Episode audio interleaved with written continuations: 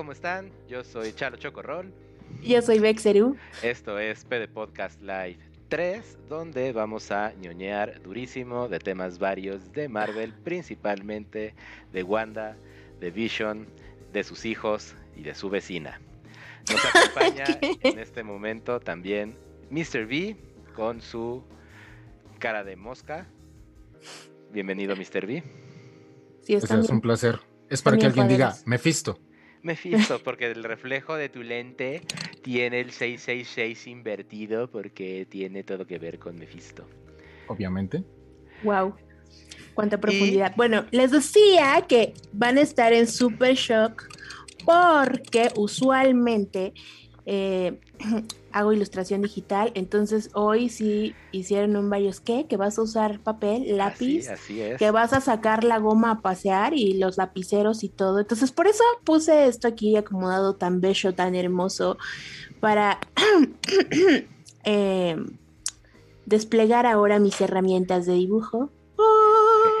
Contemplen, behold, la eh, collection, pero la Peque Collection. Yo quiero un, yo quiero un estuchito así como de, de pero que sea temático de sushi o de taquitos. Para los que no sepan, ya va a ser el cumpleaños del señor Chocorrol, entonces por si le quieren cumplir el deseo. Uy, qué suerte, qué suerte, sí. Cúmpleme el deseo como este J-Lo con el Genie in the Bottle. Soy un genio en una botella. Pero esa fue Cristina Aguilera. Dice Turi que también ya va a cumplir años. Es cierto, tú cumples años más antes que yo, Turi. Una, semana, eh, una semana antes. Bienvenido también. Eh, bueno, ahora, eh, nada más haciendo el recap. Betsy va a estar ayudándonos, bueno, ni siquiera ayudándonos, luciéndose con un super dibujo temático de WandaVision. Todavía no sabemos qué va a ser. Porque pues en realidad Andrés y yo, Mr. V, somos los ñoños del tema. Betsy obviamente va a estar dando su comentario. ¿Pero por qué? ¿Y esto entonces de qué se trata? Pero Sí, ya saben que a mí estas cosas, híjole, me encanta, me encanta estar diciendo que eso, que eso, que. Pero eh, quiero que también me gustaría muchísimo que los que nos están viendo ahorita, pues participen y pues podremos hacer este dibujo en conjunto colaborativo. Así es. Ajá, porque a partir de lo que ustedes vayan diciendo, pues yo voy a ir ahí echándole mi cosecha. No sé qué va a suceder, no se esperen una ilustración súper Marvel, I don't know. No sabemos qué va a suceder. ¿O sí? No lo sabemos. Ah, no, yo, yo sí espero una ilustración tipo Marvel, ¿eh? O sea, por favor. ya veremos, ya veremos, dijo Mr. B. Así es que empecemos ya. Esto es PD Podcast, bienvenidos. Ok, el primer tema que vamos a tocar el día de hoy. ¿Qué quieres que sea, Betseru? ¿El psicológico o el ñoño? La verdad es que me gustaría muchísimo que empezaran con el ñoño y después vamos desmenuzando la onda sí. Yes. Muy bien. Pues bueno, esto es wow, wow, wow, wow, spoiler alert. Ajá. De WandaVision hasta el capítulo de ayer, viernes 19 de febrero del 2021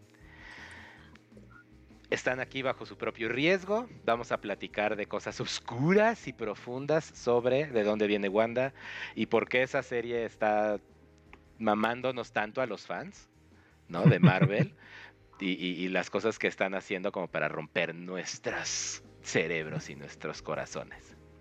Entonces, le voy a dar la palabra a Mr. B para eh, que nos cuente, uno, de dónde viene Wanda, el concepto de Wanda y Visión como pareja, o bueno, o como conjunto unificado de superhéroes. Muy bien. Excelente, Chalo. Muchísimas gracias. Este, bueno, primero dejen. Me quito el modo Mephisto, porque está bien para presentar, pero para ñoñar hay que poner el modo intelectual. Lentes de geek. Obviamente.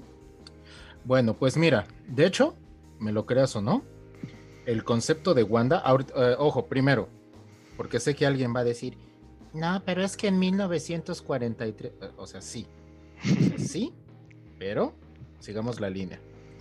Ah, tenemos que hablar de la Wanda de los cómics y de la Wanda del MCU. Correcto. ¿Ok? O sea, son dos cosas bien distintas. Ahora, me lo crean o no, el concepto de Wanda, de hecho, ¿Ah? lo hizo Leopold von Sacher-Masoch ¿Qué? ¿Lo puedes repetir, Mr. B? Por supuesto. El concepto de Wanda lo hizo Leopold von Sacher-Masoch. Ok, suena como a como a masaje something something. Mira, si le cambias la A de masaje por O de masoca, a eso va. Ajá. Es, es, es- es don Manuel Masojismo.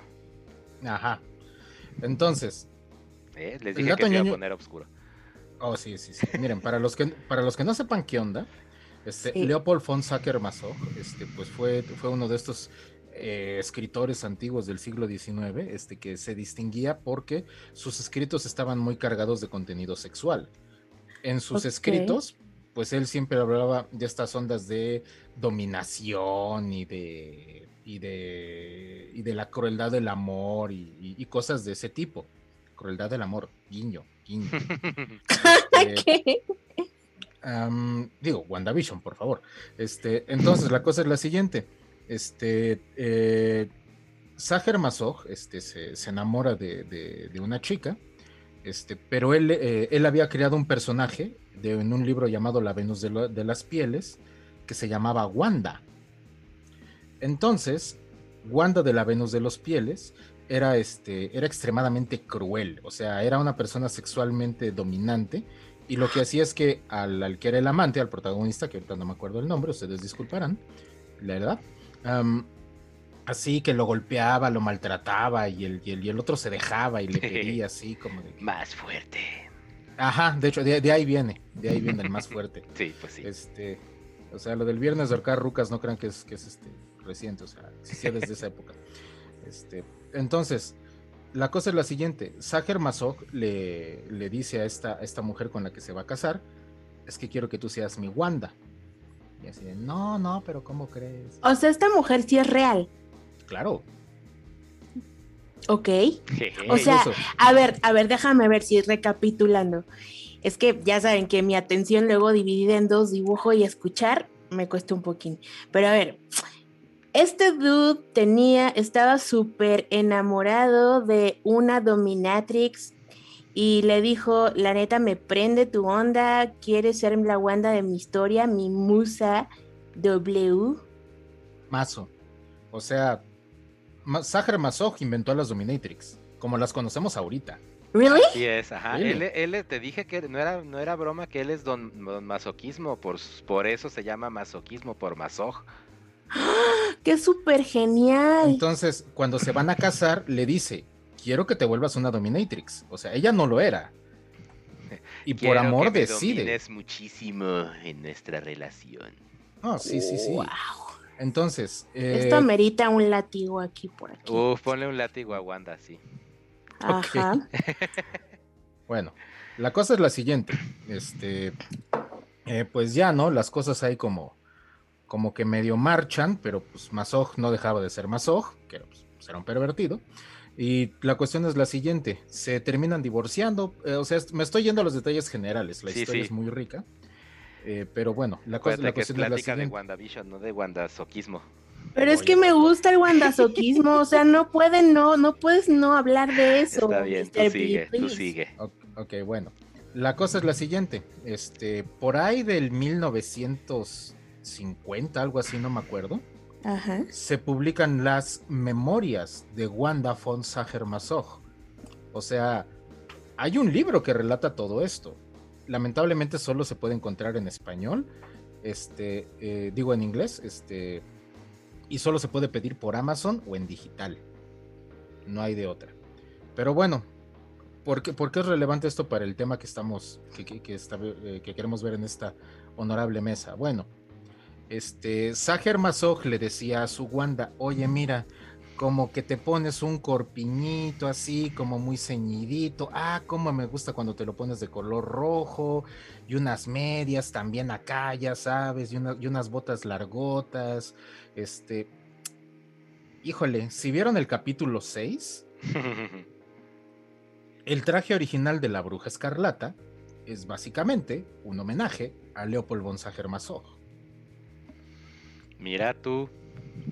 ¿Quién, ¿Quién hubiera pensado que las superheroínas usaran ropas sensualmente provocadoras para los perversos? Ay, la Mujer Maravilla está basada también en, en masoquismo. Bueno, pero pues me ese es queda otro claro. tema. Pues es un látigo del amor. Exacto. Golpéame con tu. Sí, pero este, miren, hay, hay también, hay también toda una historia de detrás de todo eso, pero pues ahorita WandaVision. Sí. Entonces, bueno, vamos primero rápidamente con Wanda de los cómics. Originalmente, Wanda de los cómics es este. Es una mutante, que es una criatura, es humana, in- integralmente hablando, pero tiene alguna eh, una cuestión genética que le da una cierta habilidad eh, que nosotros llamaríamos superpoder. Mm. Eh, Ella hace su debut eh, en la década de los 60 como parte de un grupo llamado la Hermandad de los Mutantes del Mal. De- Del de- mal. Del mal, de The Evil Mutant Brotherhood. Encontré, encontré una foto de Wanda, Ajá, de Wanda, de Wanda Bonsager. Está, es que ya, o sea, ese nombre está muy badass, la verdad. Bonsager Majosog. Sí, Con badajo, ¿no es qué? eh, sí, pero bueno, continúa, perdón. Ahorita No que, que podamos, se las ponemos aquí en la pantalla para que sepan quién es esta señora tan inspiradora.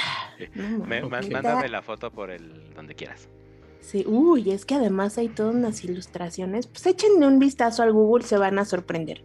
Ajá. Y así de, oye, oye, oye, hijo, ¿por qué estás viendo tanto WandaVision? No lo entenderías más. No quieres saber, no quieres saber. Es una investigación. Oye, que, como que quiero estudiar psicología. Ah, no manches. Bueno, este, bueno, entonces la cosa es la siguiente. Este, como parte de la, de la hermandad de los mutantes malvados, este, ingresa también su, su hermano, que se, cuyo nombre de villano es Quicksilver, que, que lo traduciríamos, porque no hay, o sea, literalmente sería plata rápida, pero eso no tiene sentido en español. O sea, el Quicksilver hace referencia a a- al metal fundido. Este, y de hecho, cuando lo tradujeron en México, le pusieron así, Mercurio. Este, bueno, Mm. que coincidentemente, pues es la versión romana de Hermes y todo este rollo, pero bueno. La cosa es, este, Wanda, Wanda y, Pri- y Pietro, porque ese es el nombre real este, de cada uno, hacen su debut como la Bruja Escarlata y Quicksilver, este, miembros de la Hermandad de los Mutantes Malvados, a cargo de Magneto.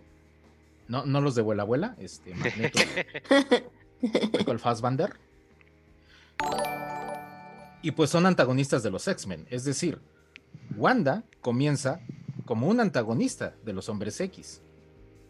Y, y conforme pasa la historia pasa algo bien curioso. Otro miembro de los, de lo- de los Evil Mutants este, se, llam- se llamaba este, Mastermind. No, Mesmero, Mesmero. Este, el compa era feo como la fregada. De por sí a los dibujantes de esa época luego les daba flojera, así como, ah, pues hazlo feo ya, dos rayas, órale. Este, pero ese le tiraba la onda bien, bien canijo este, al, al Scarlet Witch. Y era así como de chiquita, vente para acá. Írala, írala, no te vas a despedir, írala. Y el hermano, este, el, el Quicksilver, pues sí era así como de, como de bronqueársela cada rato. Así, con mi hermana no te metas, hijo de tu. de- de- de- de- de". Ok, va. Este. No duran mucho en la hermandad de los, de los mutantes del mal. Deciden reformarse, se entregan, obtienen un perdón, que en esa época pues era como lo que se usaba, así como de, oh, mira, un supervillano arrepentido, va, vamos, vamos a indultarlo, órale. Y los reclutan para que se unan a la segunda alineación de los Avengers. Entonces, ojo, ¿Se llaman también los Avengers o qué? Sí, ¿Cómo? O sea, no. no- Ajá, eran, eran mutantes del mal y ahora es como vente a ser Avenger. entonces, Ok. ¿Por qué? o sea, ¿Cómo te voy a ver? No tiene ningún sentido que de pronto tú seas malo, villano, Dark Lord y de pronto dices, no, sí, claro, me voy a unir al equipo de los Good Guys. ¿Como para qué? ¿Cuál era el, ahí el What's mojo? the catch? Sí. Marvel, Marvel inventó la redención. No, me lleva. O sea, de verdad, estoy, estoy harta de sus. Me mancho un cha. Así ya dije. Eran los 60.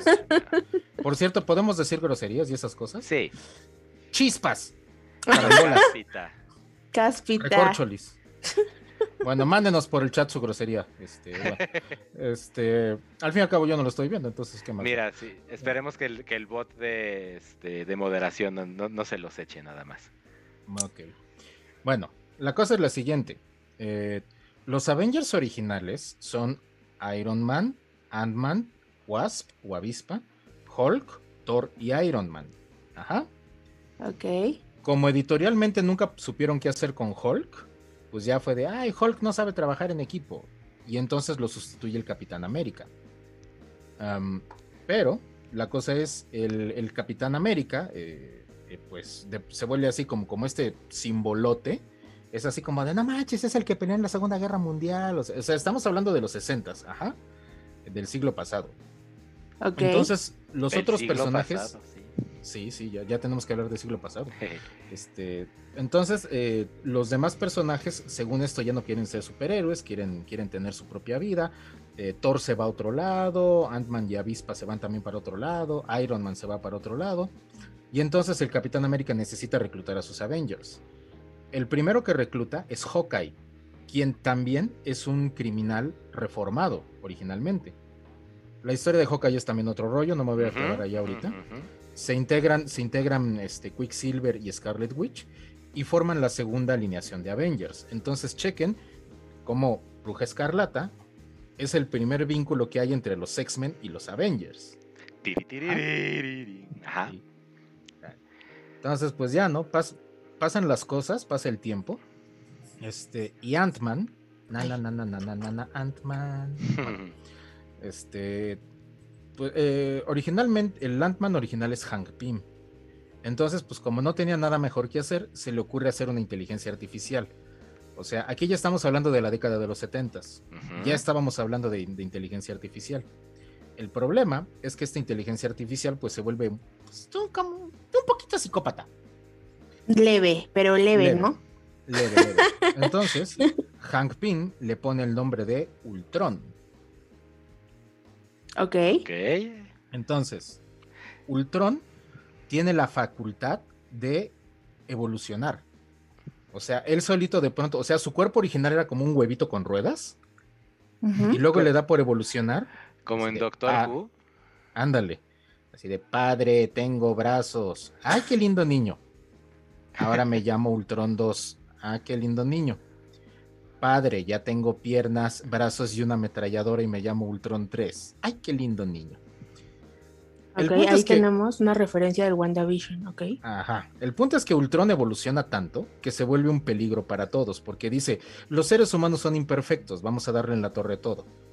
Básicamente lo que sucede con las IAs de ahorita, que por eso las tienen que desenchufar, porque ya cuando se dan cuenta, pues ya vale. Ay, solo Es- porque empiezan a hablar en idiomas que nosotros no podemos entender. Y porque la robot Sofía dijo que debían de matarnos a todos, pero bueno. Ok. Sí, dame tiempo tantito, churo, chalo. Churuchalo. ¿De qué? Nada, que está bien que pongas imágenes ahorita, pero estoy buscando una referencia de Wanda, justo no la encontraba. Ah, bien, aquí vas a poder ver varias. Gracias. Mientras habla Mr. Este, V voy a estar moviéndole aquí a las fotitos. Muy bien. Es- Sigo. estaba, estaba buscando como el- justo el traje viejito. Aquí está, míralo. Ok, ok, bueno. Ya, ok, dale, Continúo. dale. Yes. Continúo. Entonces, Ultron en esta onda de querer destruir a la humanidad, decide crear algo que lo ayude. Entonces, lo primero que crea es una pareja. Y le pone de nombre Yocasta. Ok. Para los, para los que les guste la- el teatro griego, saben de lo que estoy hablando. ¿De qué estás No, hablando? hombre, sí. Para No, los hombre, que qué, no. qué- qué pervertido, de veras. Ah, los escritores de cómics decían, ah, pues es para niños, nadie se va a dar cuenta. Ujú. Bueno, este. la tragedia de Edipo Rey eh, narra la historia de un compa que tratando de evitar su destino, este, pues lo termina cumpliendo. Edipo es el que le hacen esta predicción de vas a matar a tu padre, te vas a casar con tu madre, de hecho van a tener hijos. Este, me encantaría hablar el- del tema, pero pues no nos da tiempo, entonces pues me salto a la parte donde, este, pues Edipo se vuelve rey de Creta y este, después de vencer al Esfinge, la recompensa por vencer al Esfinge era casarte con la reina, la cual llevaba por nombre Yocasta. Y el giro de la historia, pues es que Edipo descubre que a pesar de tratar de evitarlo, justamente tratando de evitarlo es cuando lo cumple. Yocasta es su madre. Y tienen un buen de hijos. Ahora lo sabes. Cuatro, seis. Y ya, ya no es que ya cuando lo lees es de... "Eh". Pero bueno, eran los griegos. Bueno, entonces, Ultron se hace a su robot Yocasta. Este, y dice, bueno, pues ahora necesitamos un edipito, ¿no? Entonces diseña un robot y le pone el nombre de Visión. Ok, o sea, Visión, Visión era un robot. No era un... robot. Sintetizoide. Hay una discusión con todo eso. ¿eh? O sea que no, es que no sé, o sea, porque solamente tengo como que la referencia de las películas porque no, no estoy muy familiarizada con esa, con esta historia, justo. Sabemos por eso... que toda nuestra audiencia tampoco está demasiado familiarizada y por eso está perfecto que tengas preguntas, Betseru. Sí, entonces. Pues ellos no se animan a hacerlas. Sí, entonces, o sea, tipo, ¿qué onda con, con Vision? O sea, ¿cómo, cómo es que puede ser, además, esperen, esperen, esperen, o sea, pregunta, ¿cómo es que este Vision además es como tan humano si es un robot? O sea, según la ley de los replicantes, o sea, ¿qué pez? Eso no podrían identificarlo, o sea, no tiene ningún sentido que sea tan kawaii. Mira, en este caso de las películas, nada más para, para este, hacerle ahí un break a Mr. B, que pueda tomar agüita. en las películas, si te acuerdas, eh, justamente en la era de Ultron, todo el mundo está vuelto loco porque Ultron se supone que iba a ser este escudo que iba a proteger al planeta Tierra de, este, de las amenazas existenciales. Y como dice tal cual este Mr. B, pues es e, esta inteligencia artificial basada en Jarvis, que es la voz que le habla a Iron Man en su, en su casco. Entonces Iron Man tiene a Jarvis, que es como esta inteligencia, este Alexa, súper poderoso con acceso a las armas, ¿no? Y a partir de Jarvis crea justamente a Ultron como esta eh, herramienta para defender a la Tierra, pero Ultron con su máxima inteligencia se da cuenta de que en realidad el problema de la Tierra pues es el ser humano y entonces el que hay que destruir y aniquilar es el ser humano para que la Tierra perdure y prospere. Entonces, desde el principio digamos, en, al menos el, el, Vision que estamos viendo ahorita en la serie, es el cuerpo de Vibranium que hizo Tony Stark. Pues un poco para defenderse de Ultron cuando Ultron se vuelve loquito. Y entonces agarra y le mete toda la inteligencia de Jarvis.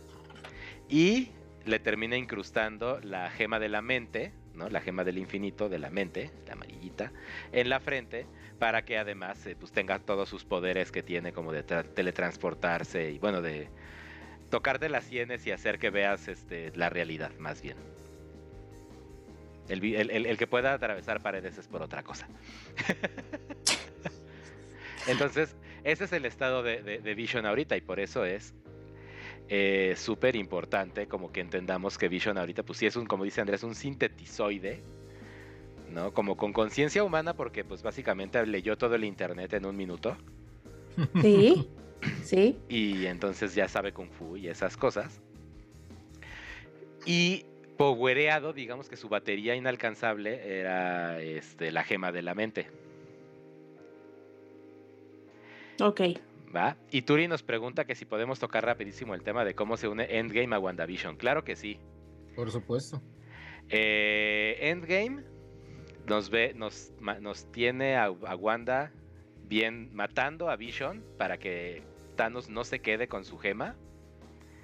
A Thanos llegando y diciendo, mira, pues que crees que yo tengo una gema que controla el tiempo y entonces le hace rewind, revive a Vision, nada más para decirle, ahora mira, le pluquea así, le arranca así como pellizco la gema de la frente a Vision y Vision se queda con un hoyo en la, en la cabeza, así todo muerto y blanco y negro. Eso será importante en el momento.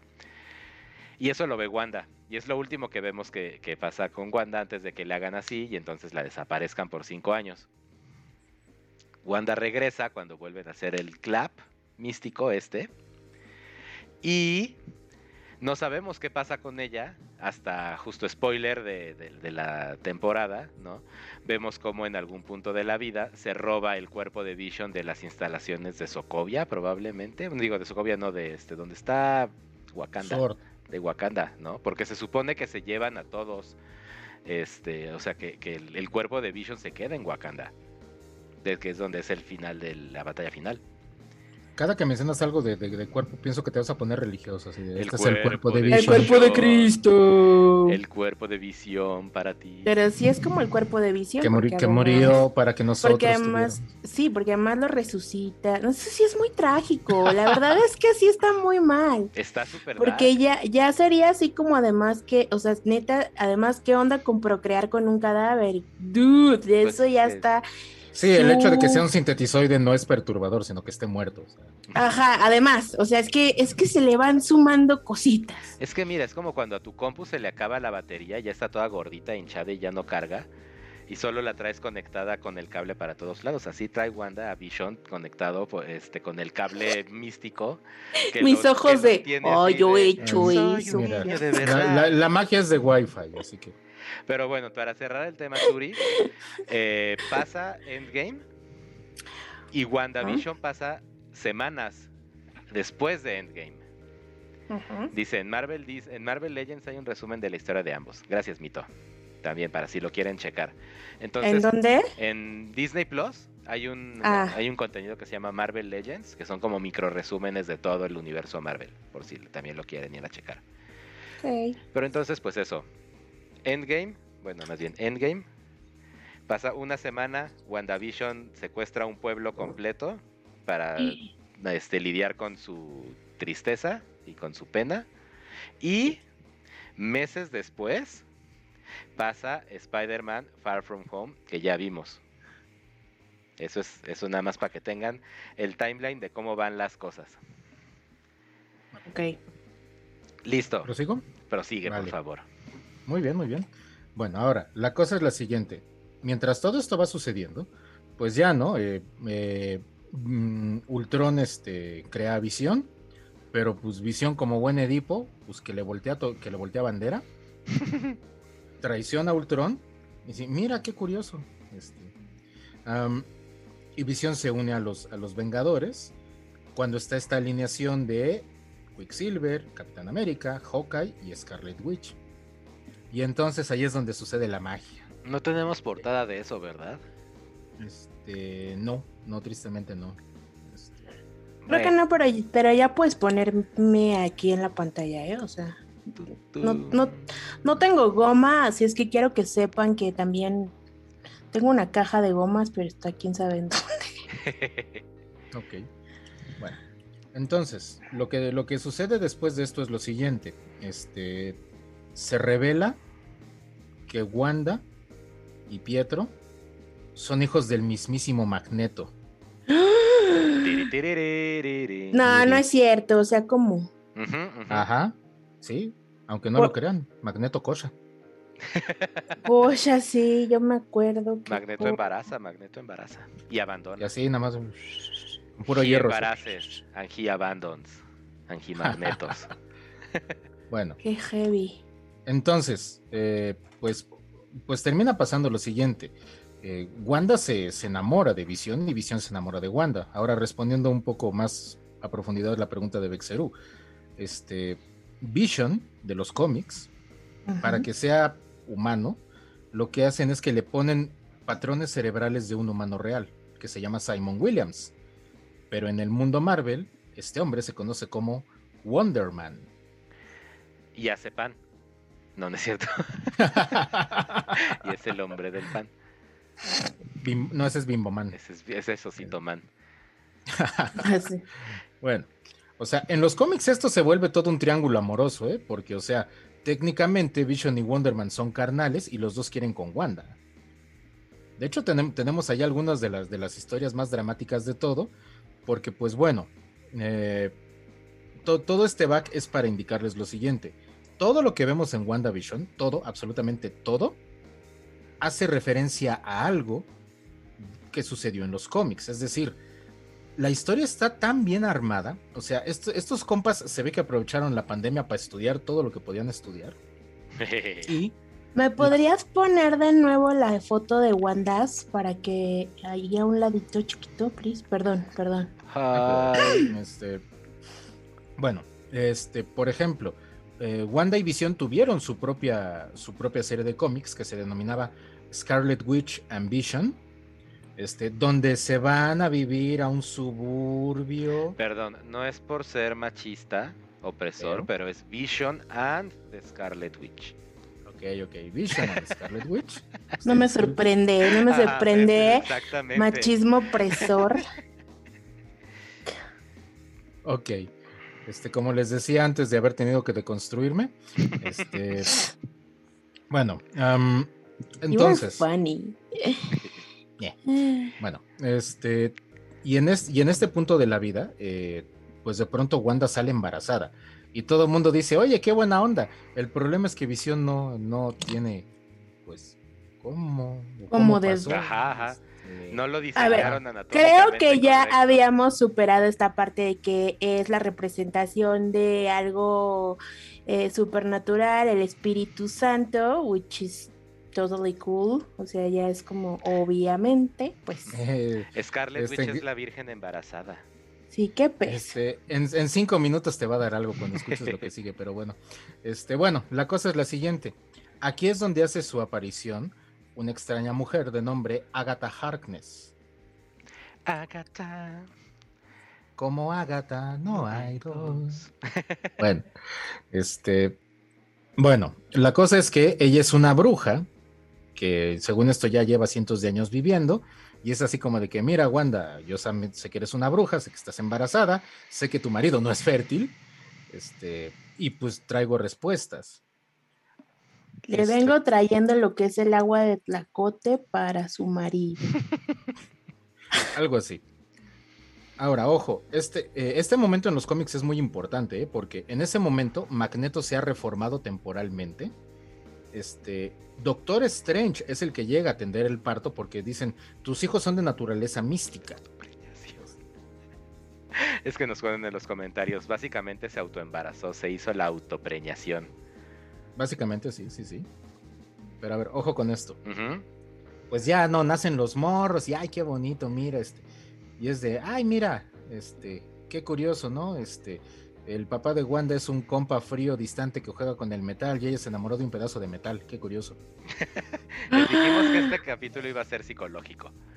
Infancia es de Stein. De Steino.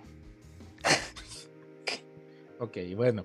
Entonces, eh, en el- la escena del nacimiento es muy bonita porque está el abuelo Magneto, la abuela Ok. Ágata, este, probablemente Ultron estaba en un tostador, no estamos muy seguros.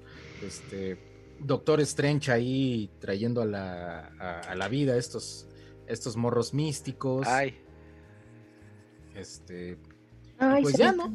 pa- pa- parece que ahí este, la, que la historia ya va a tener su happy ending. Pero no, no, no sucede así. Este, bueno, Vision, en orden de que sus hijos vivan en un mundo seguro, intenta chantajear a todo el planeta, diciéndoles, miren, me acabo de robar los códigos nucleares de todas las armas del mundo.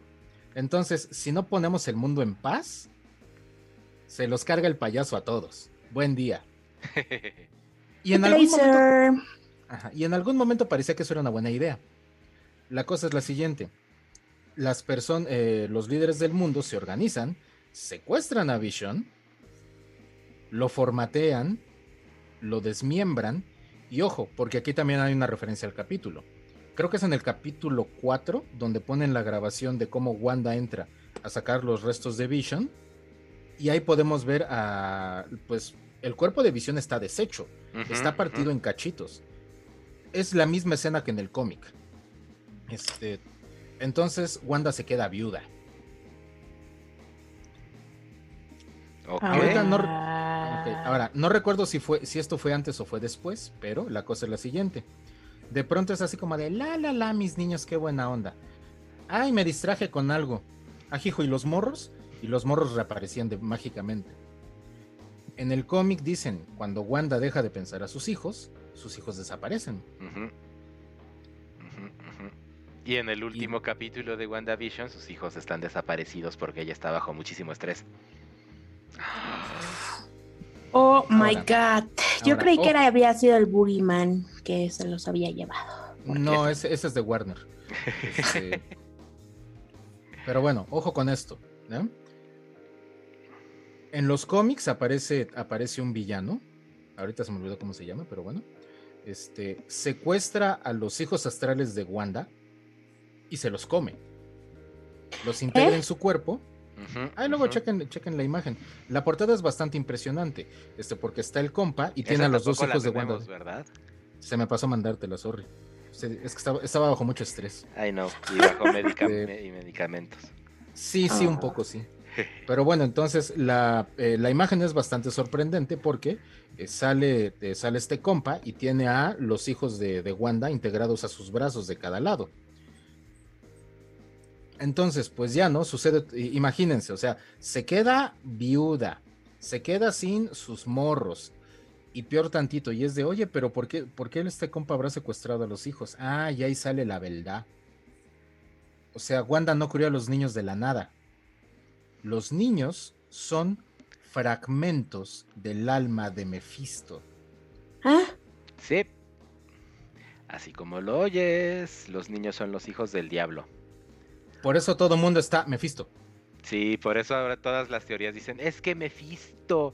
Porque mira, básicamente lo que hace Mephisto es, y Agatha Harkness es, mira, yo le voy a mandar mis energías malévolas al vientre de Wanda para que ahí con eso se genere unos niños bebés. Porque yo necesito unos bebés gemelos poderosos para poderlos comer y ser mis brazos.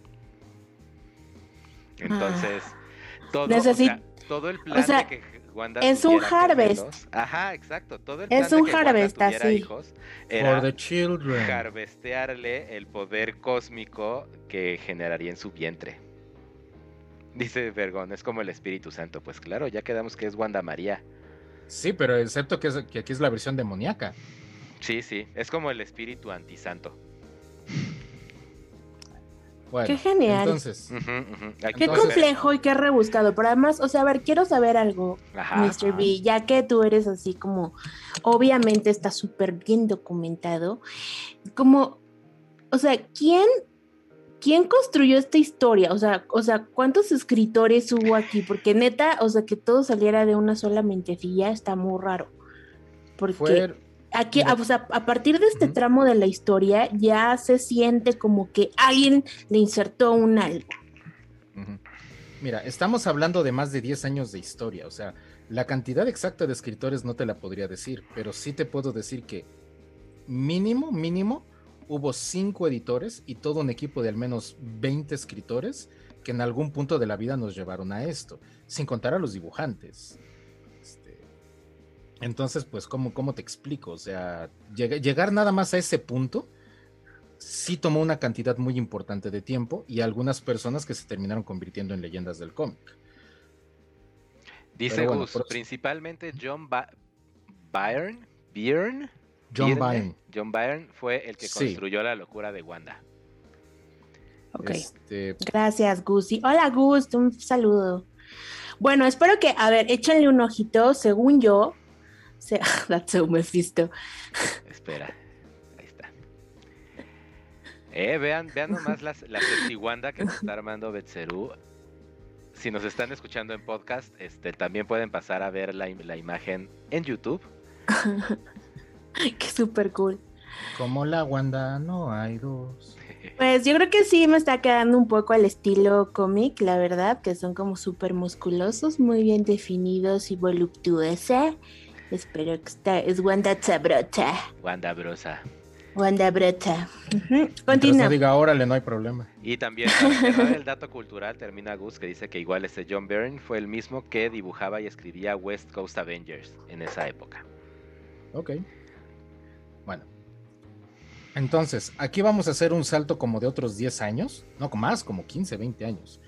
Este, ya hasta épocas más modernas, principios de los 2000 es más menos. Este, y o sea, Wanda estuvo yendo y viniendo de Avengers, iba y venía, Visión también iba y venía. Les pasaron un montón de cosas que no voy a exponer porque pues no da tiempo. Eh, pero la cosa es la siguiente. De pronto hay una saga que se llama Avengers Disable, que sería algo como Vengadores Desunidos. O sea, recordarán que el grito de batalla es Avengers Assemble. Disassembled. Ok, Disassemble. Disassemble. Ajá. Disassemble. Entonces, un misterioso enemigo de pronto. Los Avengers se desarman, básicamente. Ay, y, esta me gusta ver. Y muy literalmente, este, un misterioso enemigo de pronto hace que, que aparezca visión y todo el mundo así de, ¿qué onda? ¿Qué tienes visión? O sea, visión se está derritiendo. En ese momento sale el Landman que, que, está este, de, corriendo en ese momento, que es este... Eh, ahí se me fue el nombre. El que hace Paul Rudd, pero bueno. ajá.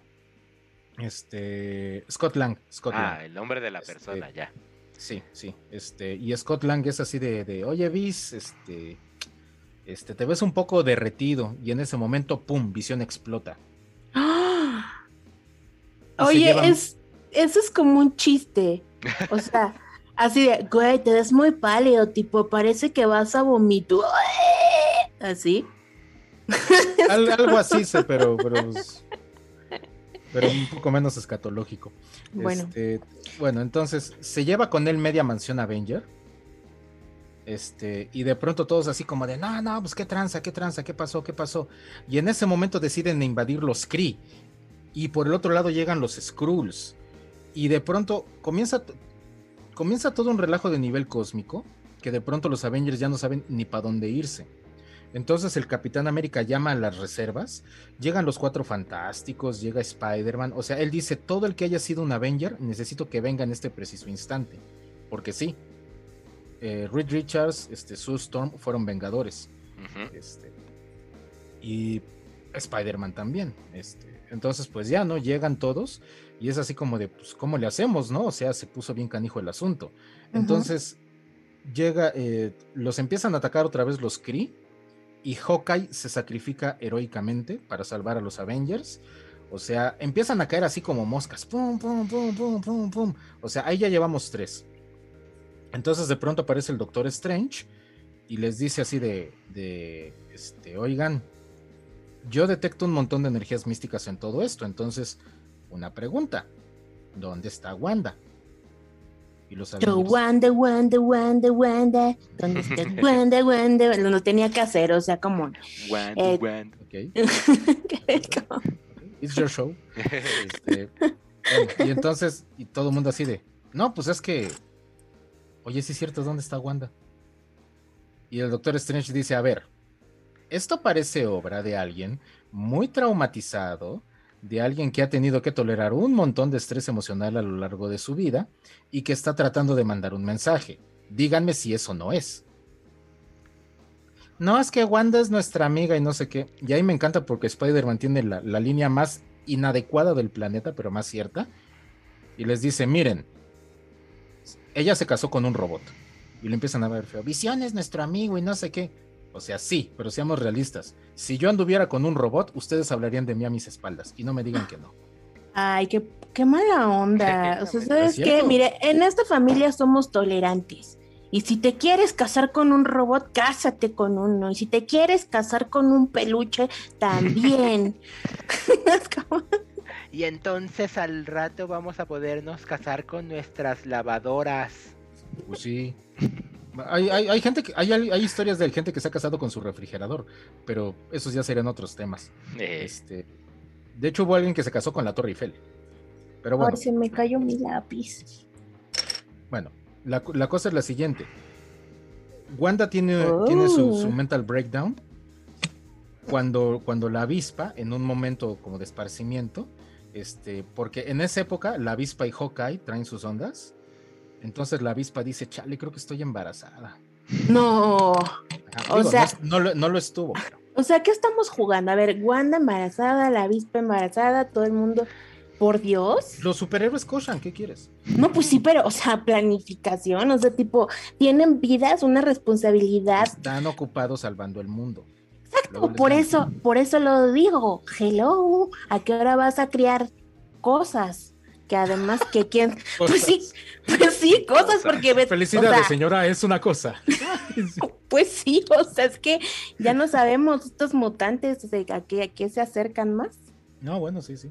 Pero bueno la cuestión es la siguiente, en ese momento la, la avispa le eh, está así de no, yo no quiero estar embarazada, y menos de Hawkeye, o sea, este, sí cocha rico, pero es un desobligado, y no sé qué, y le dice a Wanda, ay, yo no sé cómo tú te atreviste a tener dos hijos. ¿Y Wanda qué? ¿Cómo dices? nada. ¿Me lo repite, por favor? Nada, manita, no, no, es, es, el embarazo, comper. ¿Cómo se te va a ocurrir tener dos hijos? Adiós. Sí. Entonces, ojo, ¿por qué es importante esto? Porque en, eh, eh, en esta serie de Avengers, Wanda no distorsiona toda la realidad, distorsiona solo un cachito de la realidad, el equivalente como el tamaño de un pueblo.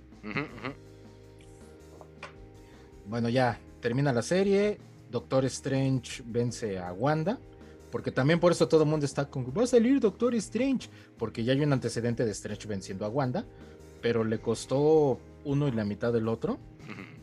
Este, más la ayuda de todos los Avengers que se pudieron colar por el campo mágico que había generado Wanda alrededor de la mansión. Y en ese momento hay una gran escena porque dicen qué hacemos con Wanda, o sea, es demasiado peligrosa para dejarla por aquí, pero es nuestra amiga. ¿Qué hacemos? Sí, pero es un riesgo para todo el planeta. ¿Qué vamos a hacer? Y antes de llegar a las implicaciones morales del asunto, pues llega el mismo, el mero mero Magneto y le dice, es tu hija, es tu hija, ahora tú qué haces, a ver, ¿qué vas a hacer? Sí, ¿no? Y Magneto dice, entréguenmela. No, tú eres un villano, seguro la vas a querer usar. A Magneto le vale queso. Agarra, se la lleva. Es mía. No, pues los Avengers ya iban de que no, tú no te la vas a llevar. Y el Capitán América dice, ¿saben qué? Aguanten vara. O sea, vean, vean en la cara. De verdad, eh, eh, ese, ese, si mal no recuerdo, lo dibujó creo que Oliver Copeil no recuerdo si fue Oliver Copeil, pero bueno, este, si ven la imagen, eh, bueno, el dibujo del cómic, Magneto de verdad tiene el corazón destrozado. Es la cara de un papá que está sufriendo porque su hija hizo un montón de, tonterías y sabe que es en parte responsabilidad suya. Entonces Magneto la carga, la levanta, la ve y le dice, perdóname, te fallé. Y se la lleva. Magneto le pide ayuda a Charles Javier y al Doctor Strange y entre los tres tratan de curar la locura de Wanda. Cosa que evidentemente va a fracasar. Y eso es lo que nos va a llevar a House of M. Oh my god. dijo el nombre del capítulo. Entonces, WandaVision no es House of M. WandaVision es Avengers Disassemble. ¿Por qué? porque Agatha Harkness es la primera que trata de detener a Wanda en Avengers Disassemble. Y Wanda pero no, o sea, vamos. Entiendo tu punto, pero básicamente todo apunta a que este WandaVision va a terminar como House of M. Ah, ahorita te digo por qué no. Bueno, primero, en Avengers Disassemble es solo la modificación de un fragmento de la realidad. En House of M es toda la realidad distorsionada. Punto uno. Punto 2. Eh, Wanda en House of M lo que busca es que todos los personajes de Marvel, todos, tengan la vida ideal que querían.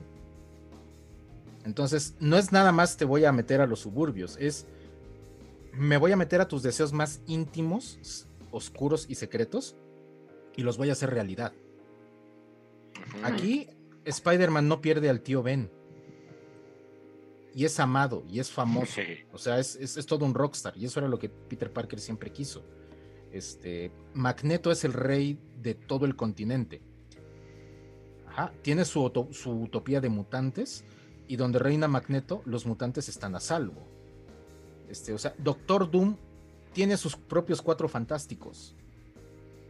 Porque eso es lo que realmente quería el Doctor Doom. Esto en House of M, entonces dices que como las consecuencias no son a este nivel tan global catastrófico no es House of M, sino que es Avengers Disassemble.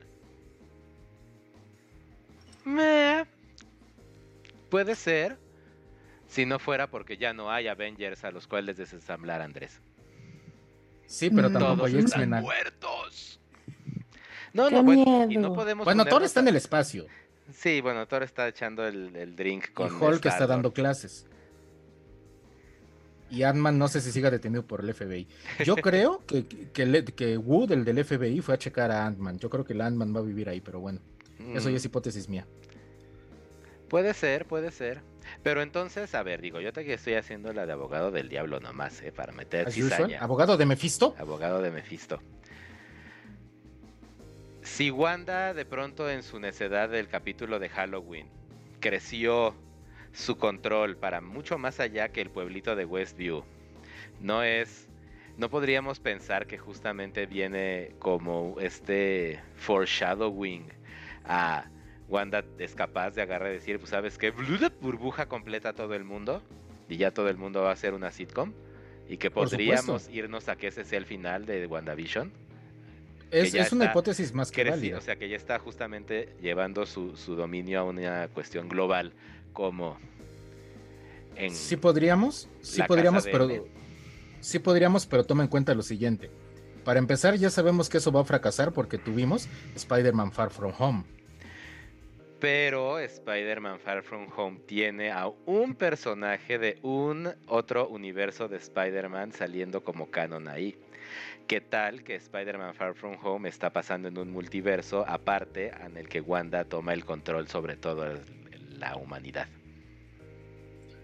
No creo que sean tan creativos. ¿Por qué? Si ya vamos a, Doctor Strange y la locura de los multiversos.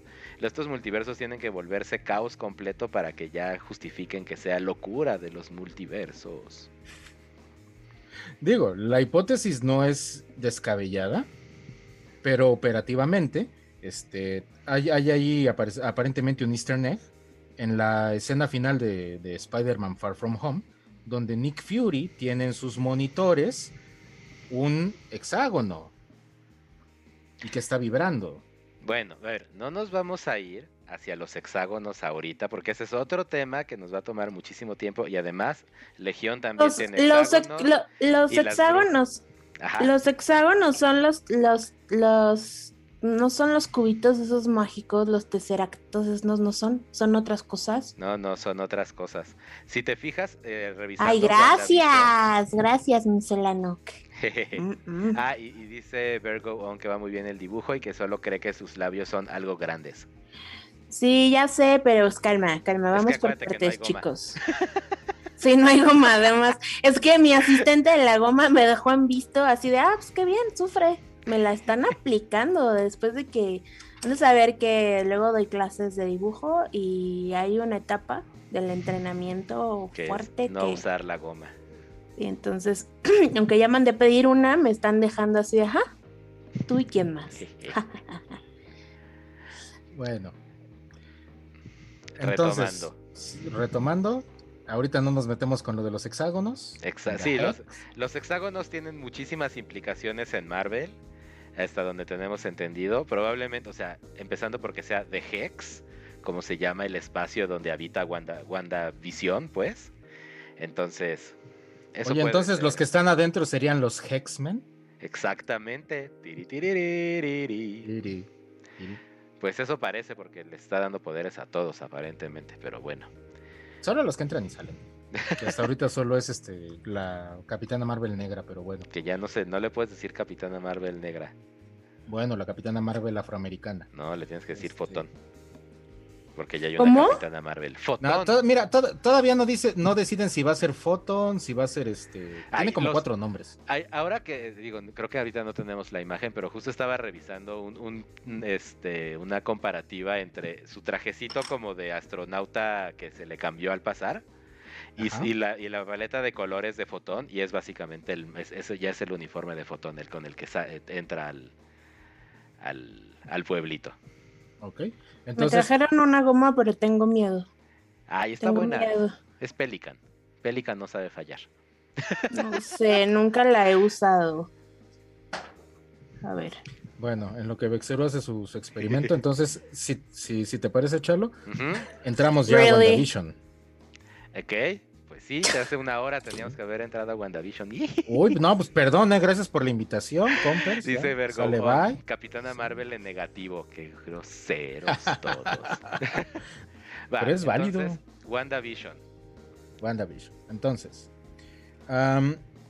el show empieza como una, eh, como si fuera una, una sitcom de los años 50 del siglo pasado. Entonces, la mayoría del público no entendió qué onda con eso, principalmente porque la mayoría del público ni siquiera sabía que existía 1950. este, Entonces, la cosa es la siguiente. A nosotros nos anuncian solo WandaVision con estos pequeños teasers que, es como de, como de anunciándonos, ¿no? Que, va a haber una, una, dinámica un poco extraña y pues entonces uno se mete a ver por curiosidad, ¿no? O sea, a ver qué onda. Entonces, eh, el show empieza con Wanda y Visión recién casados, mudándose al pueblito de Westview. Y entonces, eh, su entrada es como eran las, las este, comedias de ese entonces, de la década de los 50. La comedia de situación estadounidense ha marcado de forma muy importante a todo el planeta, porque gracias, al, eh, gracias a ello, eh, Estados Unidos ha tenido presencia en prácticamente cualquier lugar del planeta, eventualmente y con el tiempo. O sea, yo les puedo hablar de cosas que seguramente en su vida vieron, pero que sus abuelos eh, ubican, como el show de Mr. Ed, el show de Dick Van Dyke, I Love Lucy. O sea, los que alcanzaron a ver el canal de Ponchivisión hace unos años, porque sí, sí hubo un canal de Ponchivisión. claro, claro que sí. Sí, sí. Tenía, tenía su, su segmento de este de comedias clásicas y el show de el show de Dick Van Dyke salía ahí y también salía el de Mauricio Garcés era muy bueno el de Mauricio Garcés qué hacías viendo a Mauricio oh pues tenía que aprender a decir arroz bueno bueno la cosa es este esta eh, eh, o sea si ustedes lo, lo, ven así sin ningún contexto nada más es así como de... de cámara nada, perdón. Estaba buscando otra foto y puse el súper. Ok. Este, entonces, pues, la, o sea, sin el contexto la gente se queda así como de que, pues, ¿qué diablos es esto, no? Este, es una comedia de situación viejita, no pasa nada. Pero al final, el final es donde la cosa se pone creepy. Porque se supone que invitan a cenar al, al jefe de visión, que eso es lo que genera toda la situación de por qué no se acordaban, por qué no sabían. Ahorita no me voy a detener en eso. Entonces el, jefe se comienza a ahogar con la comida. Entonces la esposa del jefe le empieza, empieza a decirle, ah, ya basta, ya basta, ya basta. y gradualmente comienza a ver a Wanda. Detente más bien es el, no es ya basta, es un detente. Stop it. Stop. Stop, it. Stop it. Este, y Wanda se queda así como de, pero ¿por qué me está mirando a mí? Yo solo soy un ama de casa típica de los 50. Stop it. Stop it. Hasta que como que algo le pasa a Wanda y le dice a Visión, ayúdalo. No, pues Entonces, más bien es que la señora empieza a subir en un nivel de ansiedad y de estrés así de deténlo, deténlo, deténlo. Pero sonriendo, deténlo, deténlo. deténlo. Pero ni siquiera, pero no es un tranquilo, o sea, si, si, ves la escena no es un deténlo, ándale, Wandita. Está, haciendo cara de, sonrisa maníaca. Deténlo, deténlo, deténlo. Que también podría ser justamente esta referencia eh, eh, chécate, a cuando Thanos tenía agarrado del cogote a Vision y se estaba ahorcando y Wanda solo podía... no, espérate. Ahorgando, dije. Ahorgando.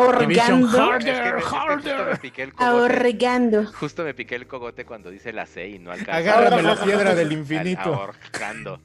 Entonces, pues sí, agárrame la, arráncame la piedra. Mister V, qué guarro, qué guarro, de veras. Que no todo puede ser tan académico. El caso es que podemos hacer un símil justamente al que el jefe este se esté ahorcando. Ahogando. ahogando, perdón, ya me están aquí. Mi orcaste. Mi orco. Se está asfixiando. Mi orco. Igual que Vision se estaba asfixiando cuando Thanos lo tenía agarrado y que Wanda no podía hacer nada más que ver sin ningún tipo de apoyo y sin poder interactuar más allá. Hasta rojo se puso Vision cuando lo estaban ahorcando. Pero bueno, este, Ok, y entonces pues ya no Vision ahí le ayuda a sacar el pedazo de comida y como en toda comedia de situación todo se resuelve mágicamente porque esas son las comedias de situación.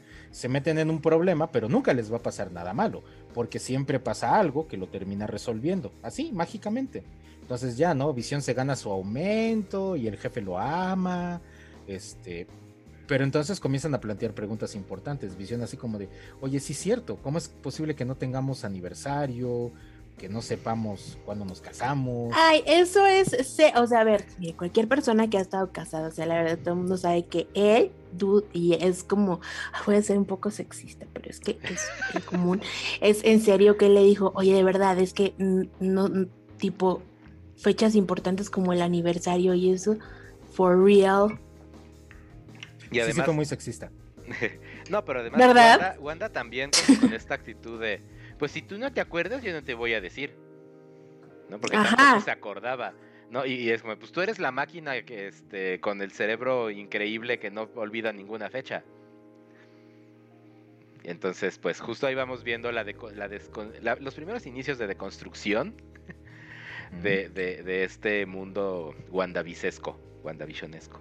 Ahora, ojo con esto. El primer capítulo tiene así este tono alegre, jocoso, jacarandoso, así como de Y esto va, gradualmente va, a ir disminuyendo. Este, en el siguiente episodio ya cambiamos de década, ya no estamos en los 50, ya estamos en los 60, ya está un poco más dinámico el asunto. Ahí hay un detalle bastante interesante.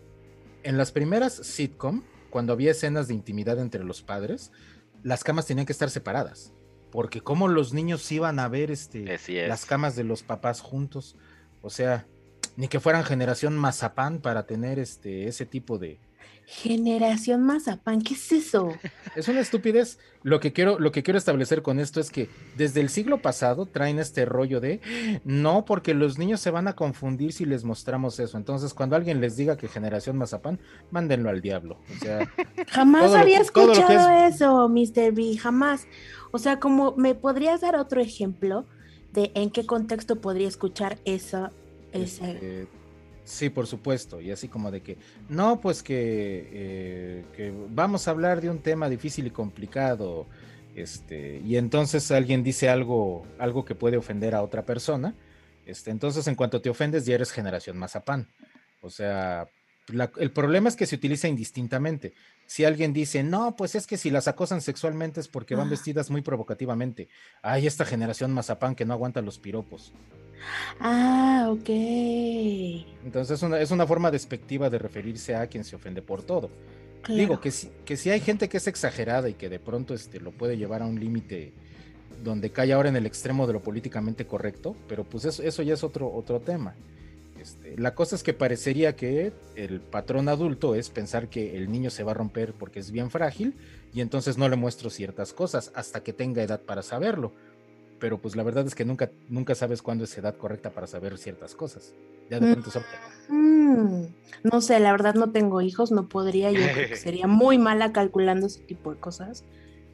Tipo, por experiencia, alguna vez creo que hemos hablado sobre lo que consumí, bueno, vamos a hacer otro episodio, más bien tomen nota de qué cosas veían en la televisión eh, que no eran clasificación de acuerdo a su edad. O sea, aquí ya nos vamos a salir al balcón, pero para no desviarnos más.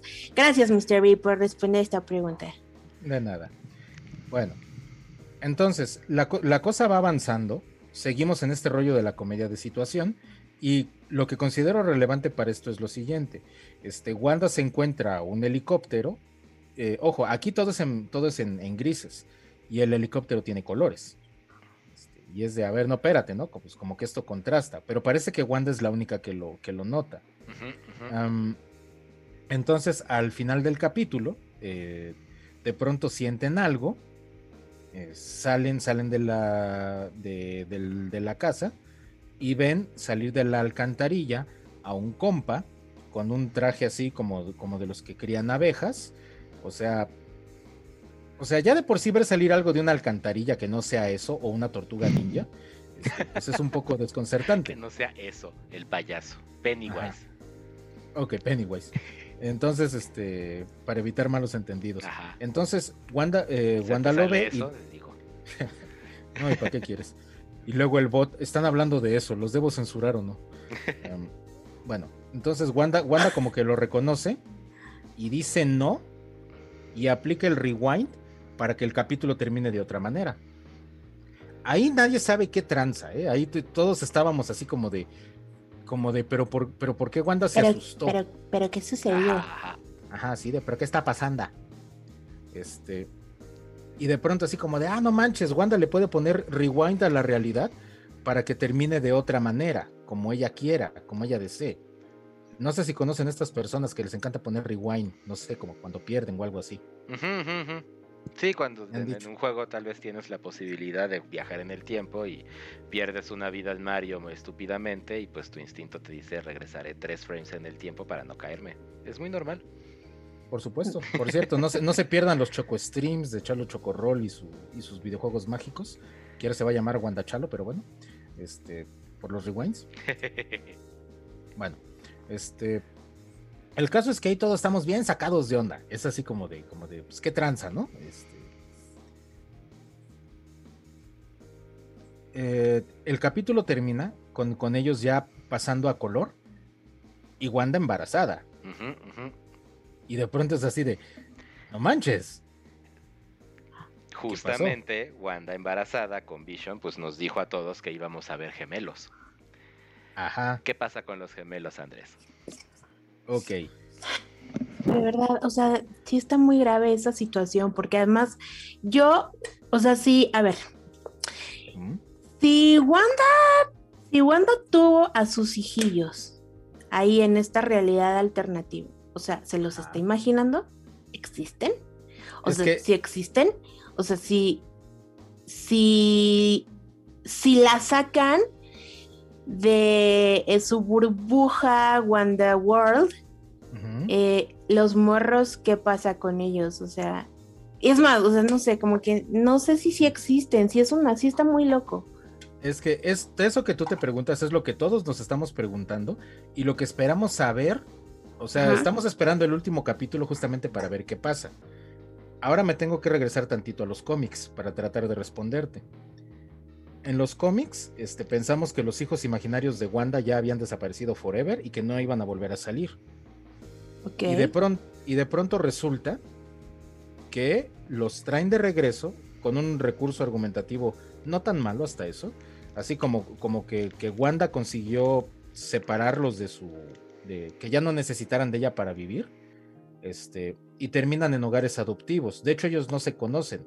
Crecen como que cada quien por su lado y uno, misteriosamente, tiene la capacidad de ser súper veloz y tiene el cabello plateado. Y el otro. como el tío, ¿no? Así. Como el tío Pietro. Y el otro, pues tiene, pues tiene poderes mágicos. Este.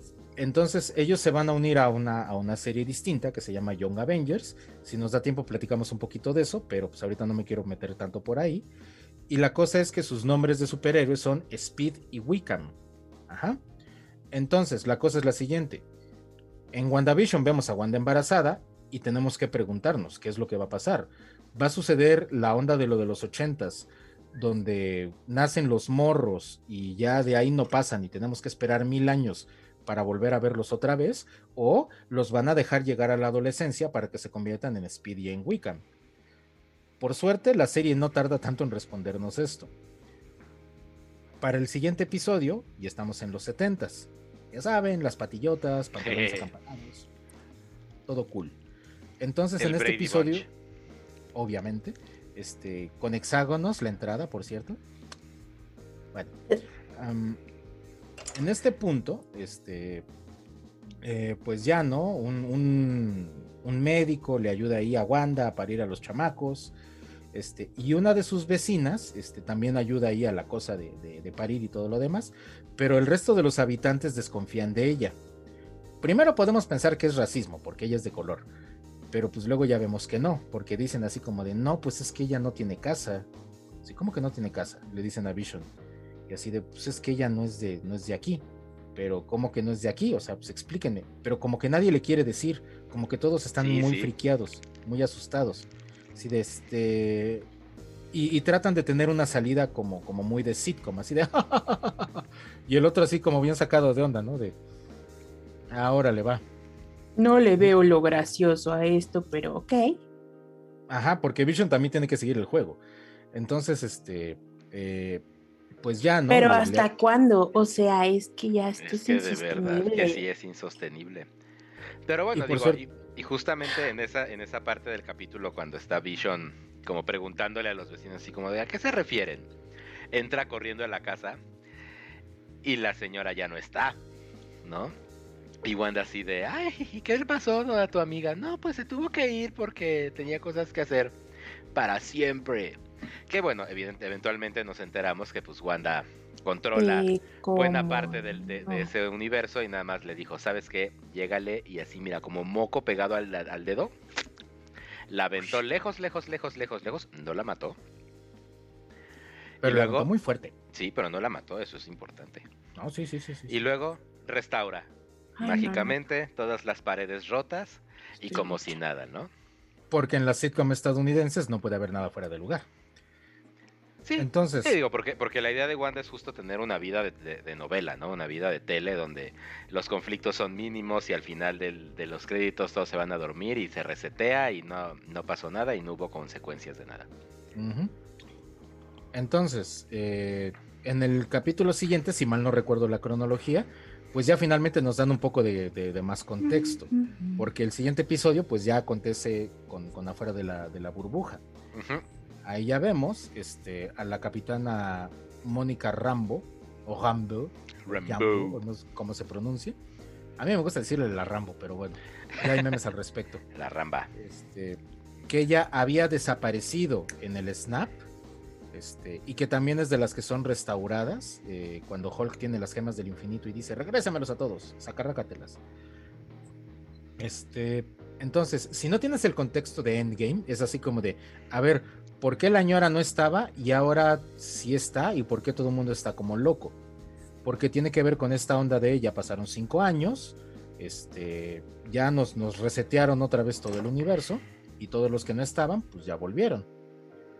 Entonces, pues resulta que esta, eh, que esta capitana, pues tiene un vínculo importante porque ella es la niña que sale en Capitana Marvel. O sea, es la sobrina adoptiva de la Capitana Marvel. Con la cual al parecer ahí hay una situación porque le mencionan a la Capitana Marvel. Este, pues le, le, da harto cringe, pero bueno. sí, yo noté eso, como que no estaba muy contentísima cuando la mamá era como su super BFF. Exacto. Entonces, pues, pues, resulta que la mamá fue la que ayudó a fundar Sword, que es como Shield del espacio, este... Pasan un montón de cosas. La cuestión es que la capitana Rambo atraviesa a The Hex y ella, eh, y ella se vuelve como, como este ser que trata de traer también a Wanda a la realidad. Este, pero Wanda le dice, como describiría Chalo, no, pues sabes que llégale, saca racatelas. Este, y se supone que en este ir y venir de, del Hex es cuando se empieza a alterar su estructura y le dicen, es que algo te está pasando, no sabemos qué. Órale, va. Entonces, este... Tu electro... No, tu encefalograma aparece velado con pura luz. Fotón. Entonces, pues ya aquí es donde nos dicen que Wanda se robó el cuerpo de visión, nadie sabe por qué. Aquí es cuando nos dicen que Wanda secuestró todo un, pues, un pueblo, nadie sabe por qué. Este, o sea, tenemos un montón de nadie sabe por qué. Y, entonces seguimos este teniendo hasta la fecha de hoy un montón de nadie sabe por qué es. Hasta más. ¿Pero qué ha pasado? entonces, llega este personaje maravilloso que es Darcy. O sea, es la onda, la Darcy.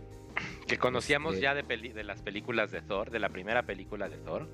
Y de la segunda también. Donde es apenas una aprendiz como de... Es becaria. Es becaria y entonces ya, pues, ya pasaron seis años de eso o más.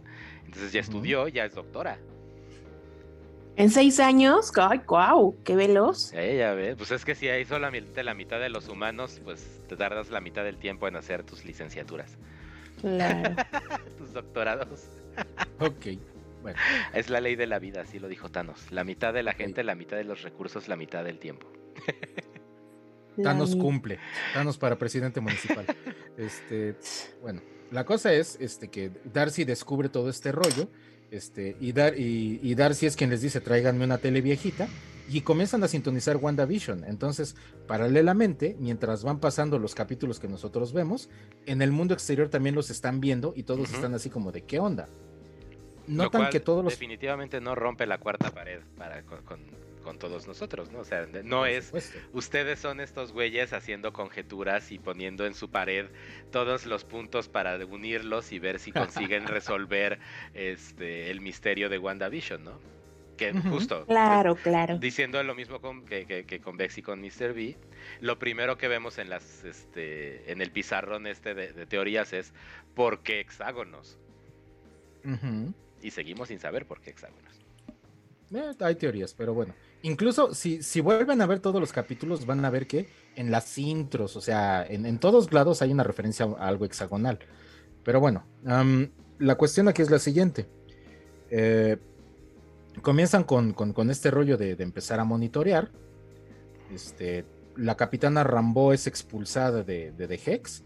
Este, Y ahí entonces ya vamos, ya vamos viendo paralelamente lo que pasa dentro del hexágono, lo que pasa en el mundo. Y resulta que este compa, que es el director de, de Sword, como que tiene reacciones muy peculiares. Porque como que a Wilson quiere tomar una estrategia agresiva. Y todos son de no, espérate, o sea, Pues no está- sabemos qué onda. Es también un poco como este arquetipo A del ver, amigo, gringo, ¿no? relájese. O sea, del, del general, de- del general con eh, algún rango militar que está a cargo. Es como de, no, si no lo entiendo, lo destruyo.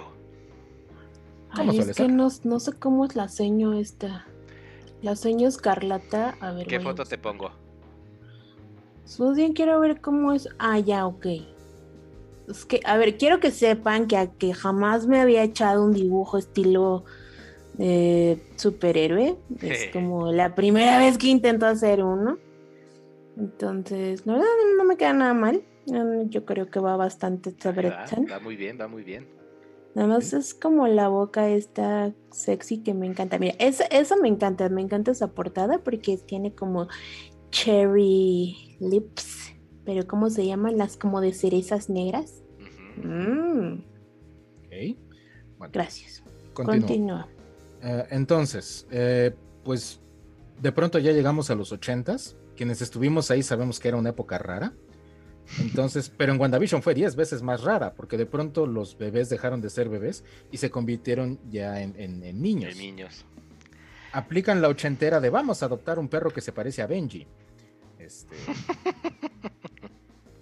Pero le ponen Sparky, porque en los ochentas a todo le poníamos Sparky. Todo era chispita en esta vida. Este. Entonces, pues van pasando las cosas en paralelo. Vision ya como que le está cayendo el 20 que todo esto es, eh, está medio raro. Y en los 80s pues empiezan las primeras computadoras con internet. Entonces Vision Ay. tiene una conversación con el internet y, al- y le llega un mensaje de afuera. Entonces lo que sucede con Vision es que toca un compa y el compa recupera su personalidad original y al compa le da un ataque de ansiedad porque es de ¿qué estoy haciendo aquí? ¿Qué está pasando? Ya, ya, ya. Vision lo vuelve a poner en pausa Ay, no y regresa a su muy personaje. asiática. Este, y entonces Vision, Vision dice, es que esto no tiene sentido.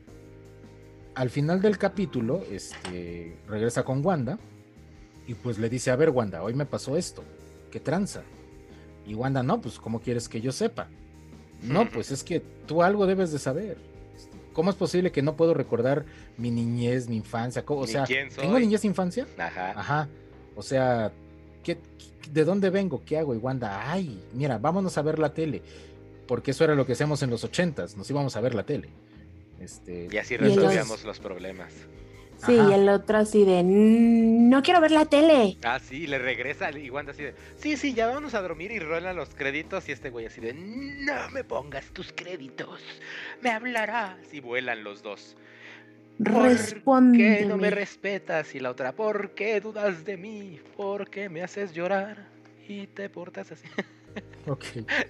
Entonces, de, pron- de pronto pasa este rollo, este, se calman un poquito y Wanda dice, es que no sé cómo pasó, yo tampoco me acuerdo de nada, o sea, yo tampoco sé qué tranza. Ujú. Entonces tocan la puerta No. Y Visión se le queda viendo así como de, Ya ya, te vas vienes por la tangente, ¿verdad? Ya vienes otra vez a distraernos con tus tonteras. Y el otro, no, no, yo no controlo eso. No, no. Típico.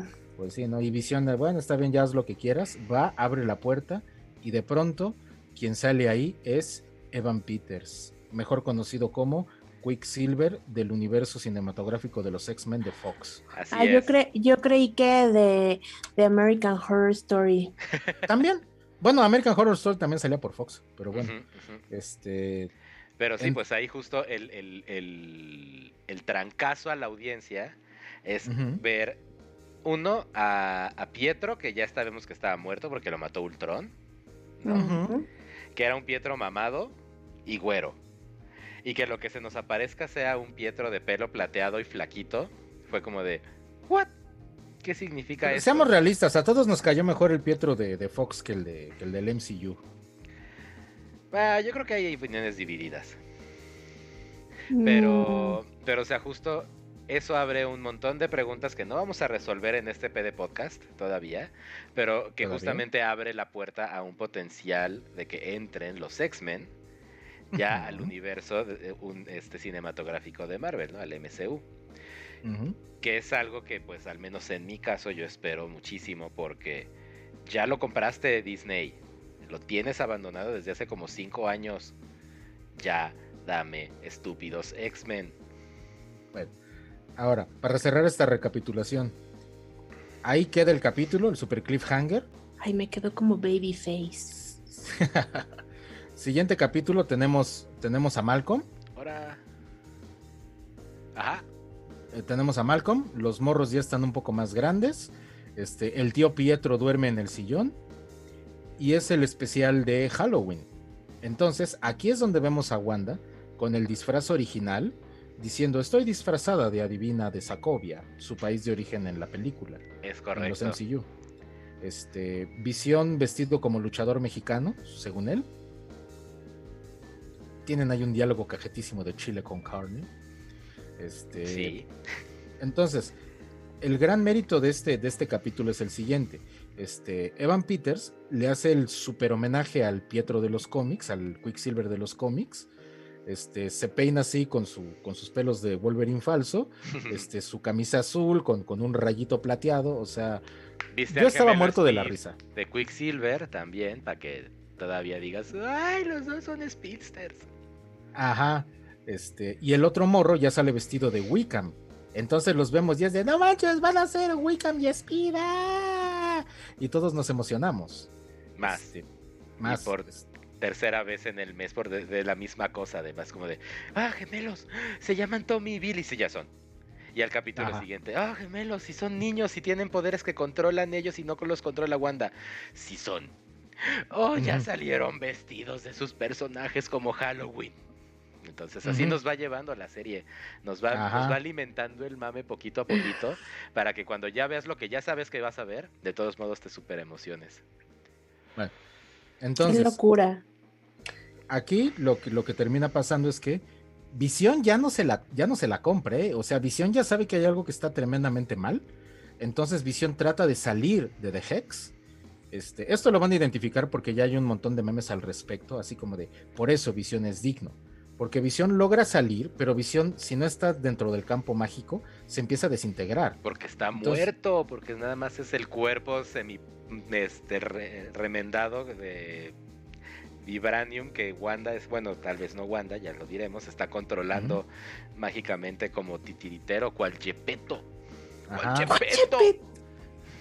Entonces, pues les dice, les dice a los de Sword que ya habían tenido un fallido intento por entrar a The Hex que eso terminó muy mal, terminó con Wanda saliendo de The Hex, diciéndoles, si se vuelven a meter, se los va a cargar el payaso.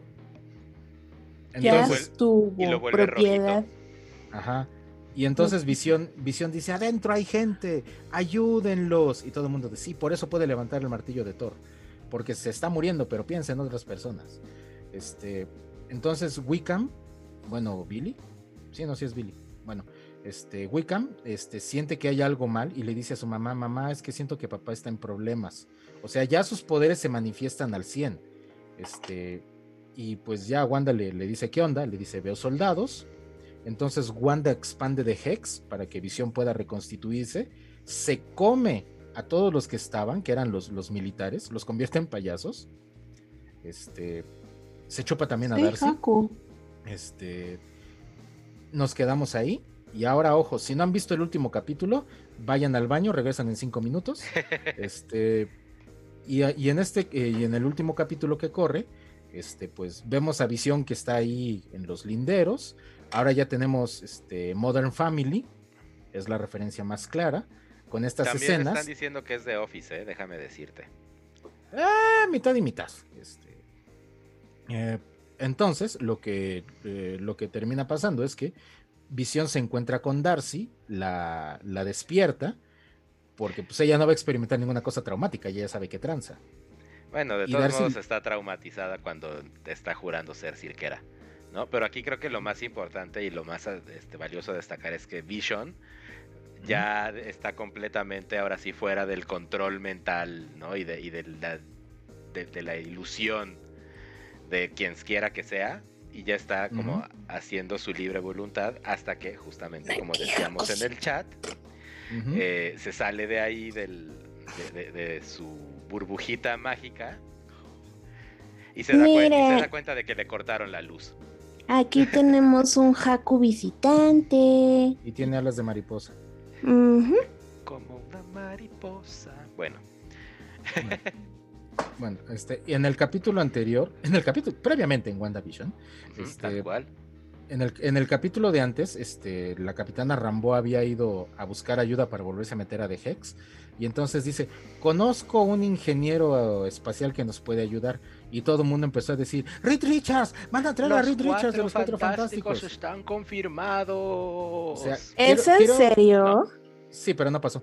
Este, ah. Entonces, miren, quiero que noten el hambre que todos tenemos de que si, si, Disney ya empezó con esta cosa voraz de comerse todo esto, este, o sea, pues entonces ya que lo hagan bien, ¿no? O sea, todos añoramos ya ver X-Men, todos añoramos ver Cuatro Fantásticos, Avengers en, un mismo universo, o sea, ya queremos ver eso que, antes veíamos solo en papel.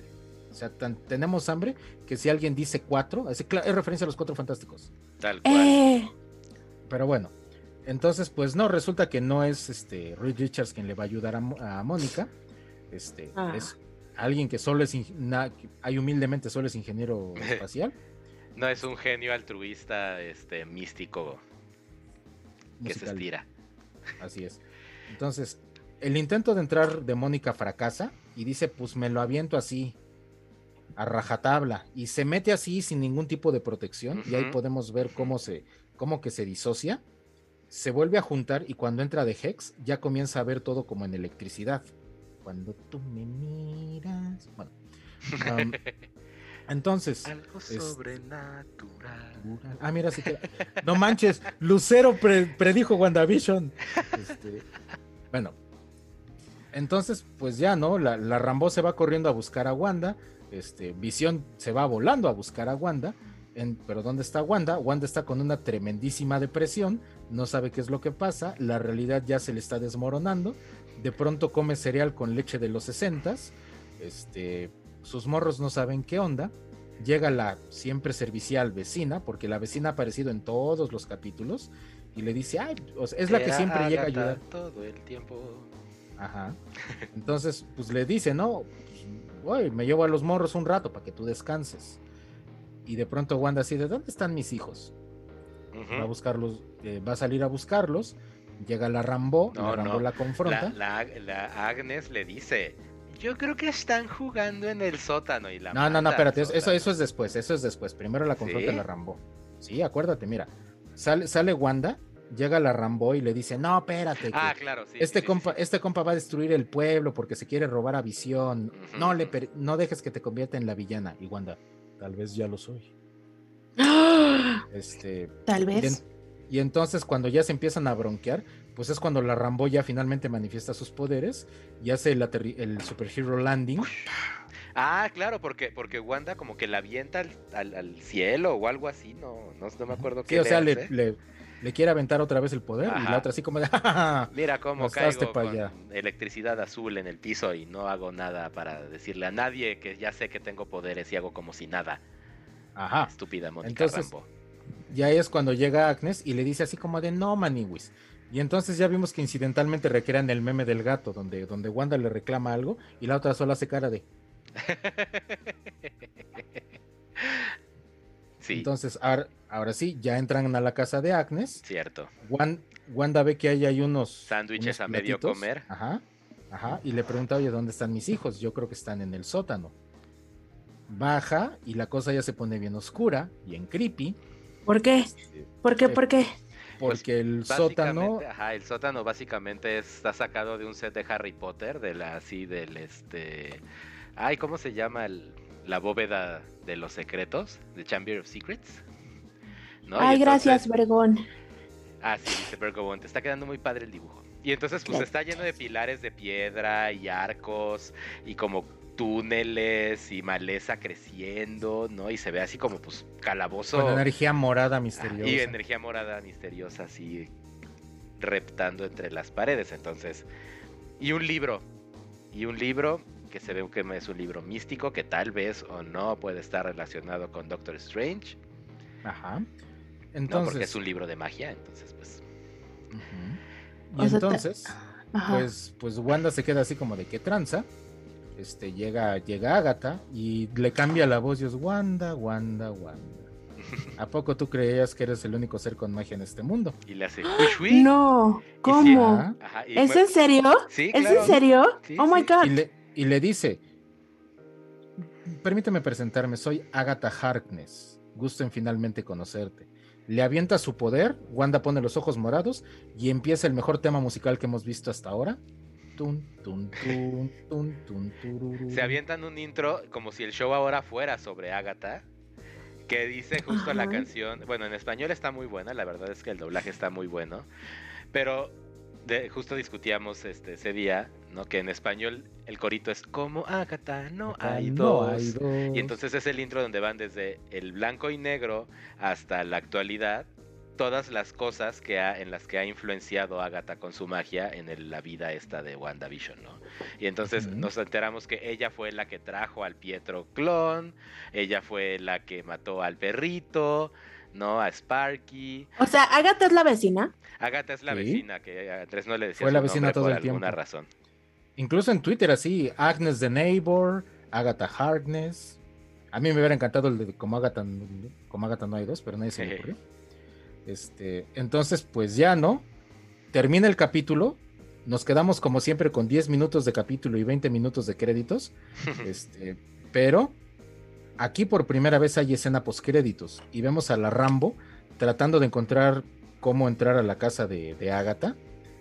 Encuentra la puerta del sótano, la abre. Ve con la energía mística moradosa. Se queda como sacada de onda y de pronto sale sale alguien que le dice así como el que ¿qué? Snoop Snoopy ¿no? Este, sí, los chismosos van a chismear, básicamente. Y, resulta que es Pietro. Y es Pietro vestido con un gorrito ahí súper dos milero. Y no sabemos qué le va a hacer, pero pues ya sabemos que este Pietro está al servicio de la bruja Ágata, ¿no? Entonces, lo más... Y ahí, y ahí nos quedamos, esto es así, hasta aquí llegamos. Pero lo más importante de que ya por fin sepamos que sí es Agatha Harkness es que en el lore, digamos, y en lo esperable del transcurso de la historia de, de Wanda, es que Agatha es una bruja. Y como Agatha no hay dos. Y Wanda es una bruja también, ¿no? Y entonces se supone que Agatha es el personaje que le enseña a Wanda a controlar bien todo su magnífico poder destructor de mundos, ¿no? Ahora tenemos a una Agatha que es una bruja malvada. Que aparentemente. que aparentemente hasta ahora. Que no sabemos si es la causante de todo o si nada más es el instrumento de un poder más malévolo, como Mephisto. Ahí metido, ¿no? Entonces, lo que viene ahora y lo que, lo que queremos resolver justo en los próximos dos capítulos, que son los que quedan, ¿no? Nada más. Así es, dos capítulos y ya bailó. De una hora cada uno. Rumoran. Se dice es justamente quién está, o sea, si Wanda realmente sí es la, la villana, ¿no? Que probablemente no, es obviamente esta cuestión donde nos van a dar la vuelta así de Wanda, creías que era la malvada, pero siempre estuvo manipulada por New, ¿no? Y evidentemente que nos den la vuelta de que el capitán este de su orden en realidad es muy, muy, muy malvado, ¿no? Es poderfóbico, es poderfóbico, como síndrome en Los Increíbles. y entonces nada más, lo único que pasa es que pues no quiere a Wanda porque tiene poderes, así como no quiere a Mónica Rambo porque tiene poderes, ¿no? Entonces... no la quería desde antes. Sí. Pero pues se, entiende, ¿no? Que él tuvo acceso a los estudios de laboratorio y pues vio que tiene poderes, ¿no? Vio. Ajá, sí, eso ya era como otro motivo para verla. ¿Qué pasó? ¿Qué pasa, Betseru? No te escuchas, estás en mute. ¿Ya nos escuchan? No, no, no, no te escuchamos. ¿Qué pasó? a ser Mr. B. Eh, ya me cansé. Voy a tomarme una pausa y es que mi gato está como gritando que quiere, quiere comer. Está bien. Entonces... No, pues justo, justo ya íbamos a cerrar este primer bloquecito y de, dos de PD Podcast. Luciferina es que era su más grande fan. Jeje. Sí. Y vamos a, a, darnos menos de cinco minutitos. Yo aquí me voy a quedar con ustedes. Eh, para que Betsy vaya a darle de comer a su gato, para que Mr. B pueda ir al baño, por un snack. Para por cierto, feliz Día Internacional del Michi. Feliz Día Internacional del Gato. A todos los que tenemos gatos. Mm. Entonces, pues esto, así hasta aquí vamos con WandaVision. Como pueden ver, hay un montón de información que obviamente no dijimos porque nos íbamos a llevar más tiempo todavía. Pero por si lo hicimos. Hay todavía, hay que ver si justamente si los gemelos desaparecieron, sí o no. Si sí desaparecen, si Wanda se va a volver loca porque desaparecen sus gemelos. Si se los van a regresar adolescentes para que ya sean Young Avengers. Hay muchas preguntas. Lo seguiremos platicando en próximos PD Podcasts. Pero por ahora Gracias por haber acompañado en este pequeño bloque de WandaVision ñoñando intensamente. Gracias por sus comentarios. Vámonos a un micro este, descansito de unos par de minutos para que les dé tiempo de irse a servir algo de comer, a una bebida, a pasar al baño, Y regresamos. No se vayan. Esto es PD Podcast. Volvemos.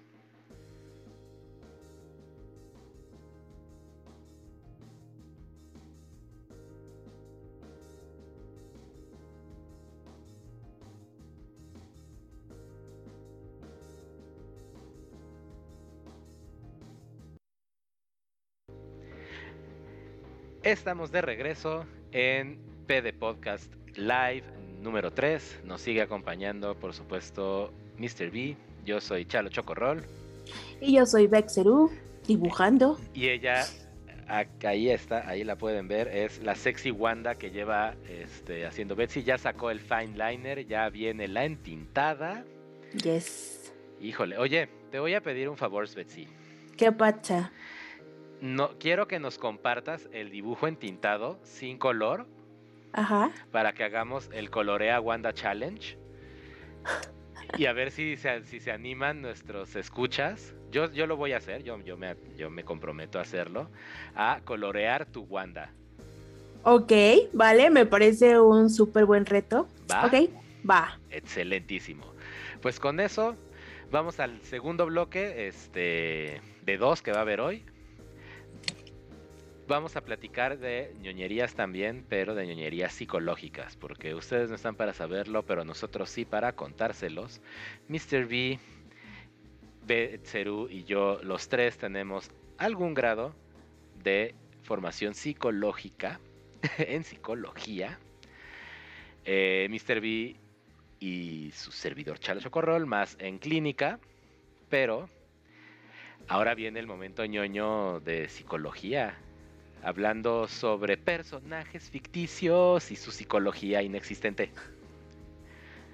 psicología inexistente. Este, yo creo que más bien hay demasiadas cosas psicológicas en esta serie, en esta saga, que creo que está muy interesante cómo están desarrollándose los personajes. Además, hasta este punto creo que todo ya está bastante complejo y esta parte de perder el piso, la realidad, eh, que si está, que si no está, el deseo, o sea, como toda la representación del amor, eh, ¿no? Como el ideal, el imaginario, este universo de Wanda, está loquísimo. Pero ahora ya no queremos platicar solo sobre Wanda, sino sobre justamente todo este increíble arquetipo de personaje en los medios de consumo de entretenimiento que es el villano, ¿no? Santos patronos.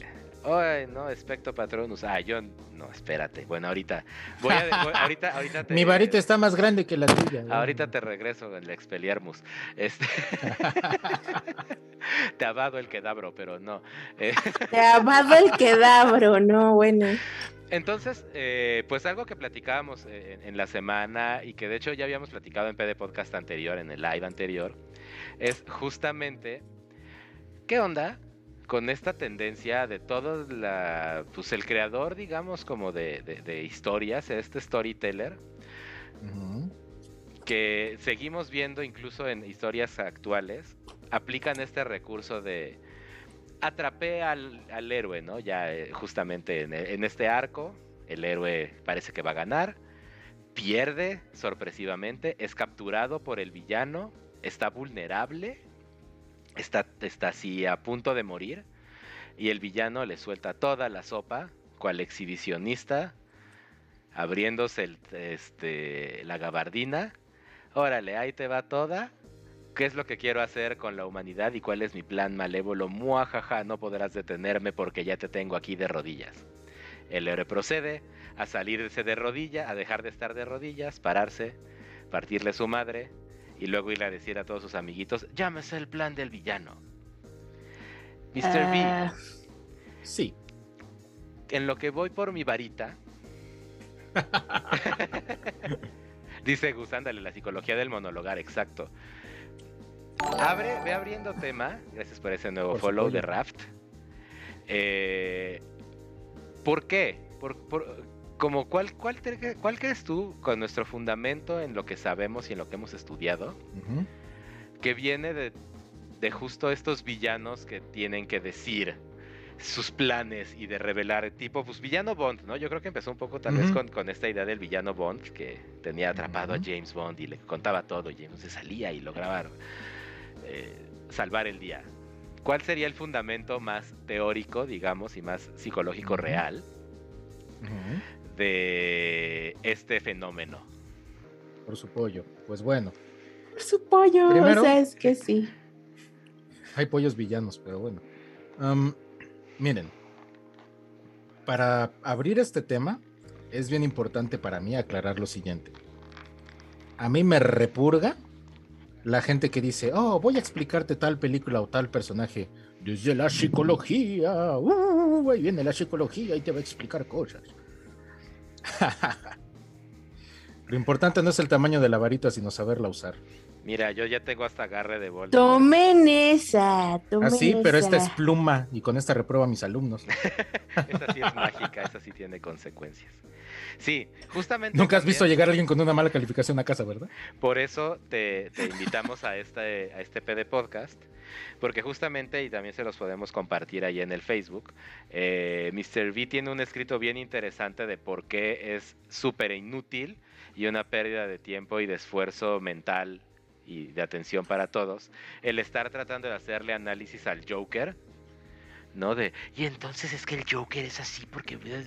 Y su enfermedad mental que lo obligaba a reír lo enloquecía porque... Entonces Depende. no les voy a, no les voy a Depende, depende cuál Joker, depende cuál, El porque último, además de es la como... este de, de, el de... Ay, ¿cómo se llama este actor? Joaquín Phoenix. De Joaquín Phoenix. Ah, sí, sí, es Que- muy. Necesitas volver a jugar Rise of Phoenix, o sea, está muy canijo tu bloqueo. Mi bloqueo de Phoenix. pues sí, entonces eh, justamente porque tienes esa, esa actitud ante, ante la se- academización de la ficción, te traigo a que hagas eso exactamente. Bienvenido a PD Podcast. Vamos a soltar teoría psicológica nada más así, este, por diversión, entendiendo que, como les dije al principio, los villanos son personajes ficticios que no tienen una psicología real y por lo tanto no podemos hacerles un análisis serio. Solamente tratar de decir, ah, bueno, este se comporta como tal tipo de personalidad y de persona y actitud. Muy bien, muchas gracias, Charlo.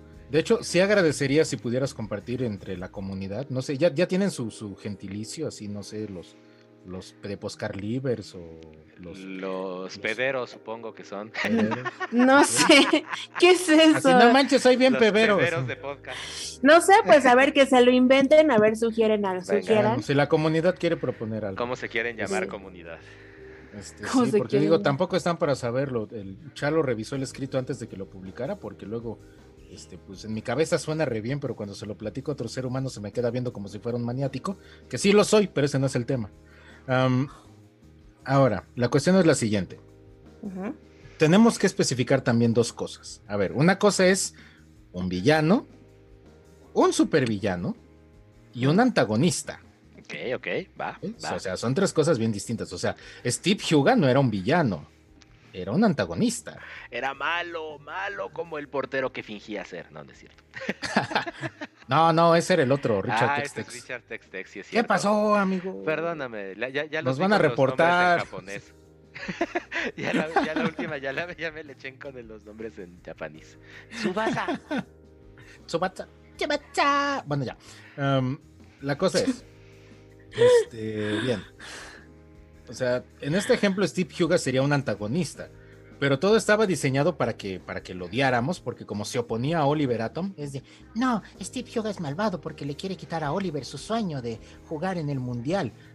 Cuando es de, no, no, espérate, o sea, Steve Huga también tiene sus, sus, ondas, ¿no? O sea, él no es propiamente malo. Era, era un rival, pues, no era un... No era, o sea, su, vida no era tratar de hacerle la vida de cuadritos a Oliver Atom, pues. Y, ese, es el primer Si se atravesaba en su camino, pues sí, se lo iba a fregar, pero no iba buscando fregárselo nada más porque sí. Por ahí va, por ahí va, por ahí va lo primero. O sea, cuando hablamos de un villano, estamos hablando de alguien que efectivamente tiene esa intención de lastimar a otro. O sea, sabe que está mal. Deliberadamente dice, no me importa si a ti te va mal, no me importa si tú te sientes mal, no me importa si te pasan cosas malas. El problema es que muchas veces confundimos al, antagonista con el villano, cuando el antagonista puede tener motivaciones que son contrarias a las del protagonista, pero no necesariamente lo hace malvado. Como, por ejemplo, Draco Malfoy, que digo, este es Voldemort, pero Draco Malfoy no necesariamente es un villano, es un antagonista. Entonces, la cosa es, cuando no tenemos una diferencia clara entre qué es uno y qué es el otro, pues de pronto al antagonista le decimos no y tal cosa. Lo que pasa ahorita con Animales Fantásticos, este, el personaje que tenía Johnny Depp y que ya no va a ser Johnny Depp, este, ¿cómo se llamaba? Eh, este, Grindelwald. Ajá, o sea, ¿Grindelwald es un villano o es un antagonista? Hmm. Pues mira, justo hoy veía un meme al respecto. Eh, eh, ¿qué, qué Ah, sí, sí, sí, ya, ya. Ya sé de qué. ¿Cuál? ¿De quién, quién hablan? Del novio de Voldemort. ¿Qué? Digo, de, Juanito Profundo, de Dumbledore. No, de Dumbledore. Perdón, ya les puse en el chat que yo siempre confundo los nombres. Mr. B, lo sabes perfectamente. Terminan siendo el morro ese que tiene de rojo. Pero bueno, Dumbledore y Grindelwald tenían historia. Grindelwald se vuelve malévolo pero Grindelwald nunca no hizo Orocruxes, por ejemplo. No era tan malo. Ajá, entonces, al menos con la información que tenemos ahorita, podríamos hipotetizar. Grindelwald dice, Draco era, si era villano, no era odioso, sino que salió discriminador. Ok, vamos a esta cosa de, que se pueden hacer cosas malas sin ser un villano. Mm, también, también.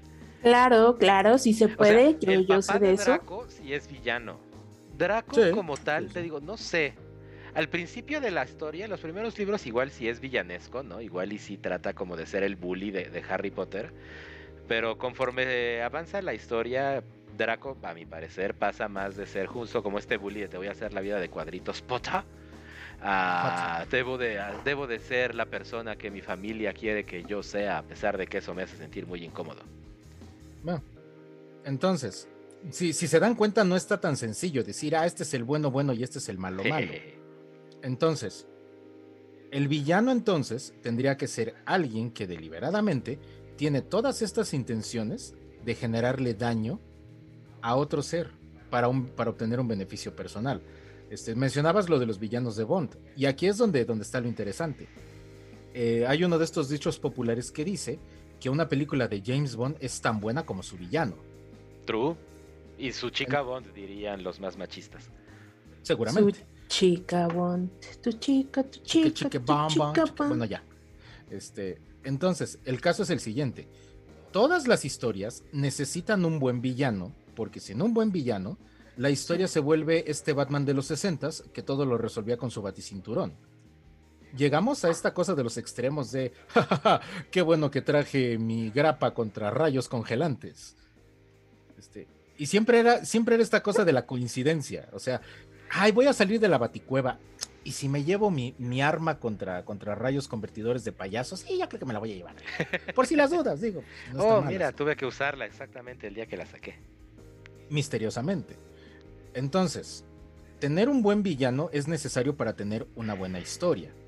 Normalmente, cuando es un villano que es como, como piterón, como que no tiene gran complicación, este, y aquí empieza un poco lo de la competencia de a Voldemort lo vencieron morros de secundaria. Este, ah, bueno, entonces Voldemort no era tan buen villano. ¿Por qué? Porque aparentemente lo vencen muy fácil. Aparentemente. O sea, sabemos que no es así. Digo, si lo sacamos de contexto, sí, pero pero pues vaya, o sea, hay toda una construcción detrás de todo eso. O sea, no son cualquier morro de secundaria. Entonces, Obviamente no, son los elegidos. Fueron la armada de Dumbledore. Obviamente. Entonces, la cosa es la siguiente. Pasamos a la figura del supervillano. Y el supervillano, pues ya es una cosa bien distinta. Normalmente tienen doctorado, para empezar. Doctor Malvoldum. el doctor maldito. El doctor malvado Doom de la maldad maldadosa. Pues bueno, pero, pero eso también, o sea, lo del doctor, no sé. Yo no me aventaría a decir que los villanos tienen doctorado. Bueno, Hay muchos villanos con doctorado. Más bien. Sí, sí, sí. O sea, está, está, el doctor Herman Carter, que a mí me encanta y soy mega fan, mega fan de ese doctor, que además es un psiquiatra malvado. Pero bueno. de, era doctora. Sí. También, también, también Poison Ivy, ¿no? También ella es doctora. No sé. Se me hace Cualquiera que haya estudiado un doctorado sabe que te puede llevar a la locura. Sin duda, sin duda, sin duda. diría eso, más bien es, eso, o sea, esos personajes que nos que dijeron ahorita son los ejemplos de cómo esta persona inteligente, ¿no? Esta persona educada se vuelca al lado oscuro por este desasosiego y por este eh, rechazo a la cultura actual, ¿no? Y es entonces este de, no, es que yo ya lo he visto todo y como estoy tan educado me doy cuenta de que en verdad el problema es el ser humano estúpido. Y entonces ya se vuelve en el doctor Bon Malo. Ok. Ahora, ojo con esto, ¿eh? Porque acabas de mencionar algo bien, bien importante. Desasosiego. Sí, usé una palabra rimbombante. Ah, eso no. Deja de presumir tu maestría. Con mi este desasosiego. Perdona si conquistó el mundo con villanos. Bueno, ya. Este. Ahora, la, cosa es la siguiente. Este. ¿Qué, motiva esta cosa de, ser el villano? En algún momento de la vida, porque ojo, también asociamos un villano con alguien que comete actos criminales. La cuestión del acto criminal es una cosa bien ambigua porque de pronto tenemos toda una serie de reglas para decir, ah, bueno, esto es un crimen, esto no es un crimen, esto es legal, esto es ilegal, pero aquí nos metemos a una zona de claroscuros. Ok, es ilegal robarle wifi a mi vecino, pero tengo que tomar mis clases en línea y el vecino tiene la wifi abierta, no puedo pagar wifi. ¿De verdad es malo que me conecte a su wifi para tomar las clases? A lo mejor el vecino dice que sí y tiene todo el derecho de decirlo pero cualquiera puede justificarse diciendo, pues la wifi estaba ahí, yo necesitaba usarla, no la usé para malos fines. De 7 a 2. Ese es un pensamiento villanesco. Es el sentirse, este, ¿cómo se llama? Entitled. Este, pues como con derecho de agarrar las cosas que están en el mundo nada más porque yo estoy en el mundo. Y entonces, desde esa perspectiva, Robin Hood es un villano. Claro, por supuesto. Bueno, es que también o sea, podemos irnos a justamente toda esta retórica de que el villano de unos es el héroe de otros, ¿no? Y que justamente eh, los villanos son villanos porque, como nos decían justo en los comentarios, tienen objetivos que se enfrentan a los de los héroes. Y entonces puedes ver, y estos son los grandes villanos, en donde puedes a momentos ponerte en sus zapatos y decir, híjole, pues si yo pensara así, igual y si sería así de intenso. Y como Agatha no hay dos. Entonces, la, cosa que es la siguiente. Este, ok. Ahora, dejemos por un momento todas estas cuestiones que implican ética, derecho, legalidad, y que si tuviésemos más claras, las clases de ética en la universidad serían mil veces más divertidas. Porque nos tendríamos que meter al principio del mal y todo eso, pero pues bueno, no hablemos de cómo me gusta dar clase. Este, la cuestión aquí es la siguiente. Ok, establecemos que el villano no es necesariamente un antagonista. No, perdón, que el villano es un antagonista, pero que un antagonista no necesariamente es un villano. Un villano, para que entre a la categoría de super, es porque el nivel de daño que puede hacer rebasa las expectativas de lo normal. Y, estaba yo pensando justamente, excede lo que esa persona puede reparar, ¿no? Con, con, las consecuencias eh, de la cultura en la que está. Entonces, ay, ay, ay, Si yo agarro y me mato a dos familias, bueno, y mato a una persona, vamos a ponerlo así, si soy asesino comunitario. Ujú. Asesino vez- comunitario. Unitario. Unitario. Ah, yo dije, No, si- se- oye, el asesino de la comunidad, ya. Si mato a una Lo tengo en persona y chamba. me agarran, Qué pues probablemente mi sentencia y, y- y digamos mi sentencia eh, de por vida sería el equivalente, allá poniéndonos muy este Full Metal Alchemist, en la ley de la equivalencia sería yo estoy dando mi, los años que me quedan de mi vida para pagar el daño Esa que hice que al quitar la vida que ya no va a poder seguir, ¿no? Pero si de Ajá. pronto justamente me vuelvo un asesino comunitario y me chingo a 300, entonces ya nada de lo que me puedan hacer a mí va a poder pagar y va a poder resarcir el daño de haberme chingado a 300. Ujú. Y pues nos y volvemos a lo que dijo Stalin en su momento, o sea, una muerte es una tragedia, un millón es estadística. Una rosa es una rosa. Pues sí, Un entonces, millón es estadística. es lo que decía Stalin. Pues es Qué que, buena- digo, qué buena para- lavada de- en las cuestiones súper politicoides ahorita un poquito, pues es lo que está pasando con los feminicidios, ¿sabes? Ya están tan normalizados los números que ya... Imagínate, cu- o sea, ¿en qué año no, no decías 15 muertas es muchísimo? Y ahorita dices 15 muertas, bueno, pues solo son 15.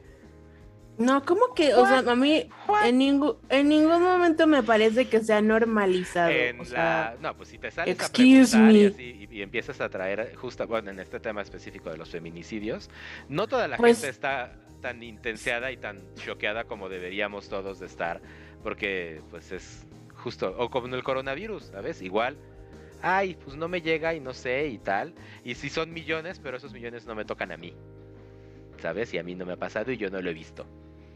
Bueno. mm, Entonces, reencauzando esta cosa de la capacidad de generar daño y la capacidad de reparar, efectivamente, si me echo a un pelado, técnicamente tengo la capacidad de una forma de reparación, de retribución, de intento al menos. Pero si de pronto excedo esa capacidad para reparar, entonces, este, mm, entonces pues ya excedo eso. Ah, Thanos se quiere echar a la mitad del universo. Y al final le cortan la cabeza a Thanos y es de, pero pues no, o sea, no, no cambió nada, no, no hay retribución, no hay reparación. Y también por eso los Avengers terminan sintiéndose vacíos, o sea, de sí, ¿no? Pues lo matamos, pero lo matamos cuando ya no representa una amenaza real, cuando ya no se puede hacer nada para compensar, este, y pues ya es nada más el puro, el puro intento de desquite, pues no, pues no jala. Entonces, ya que establecimos esta onda de lo que sería un antagonista, un villano y un supervillano, centrémonos en la figura del villano y en el Ah. por qué tiene que revelar su plan malvado.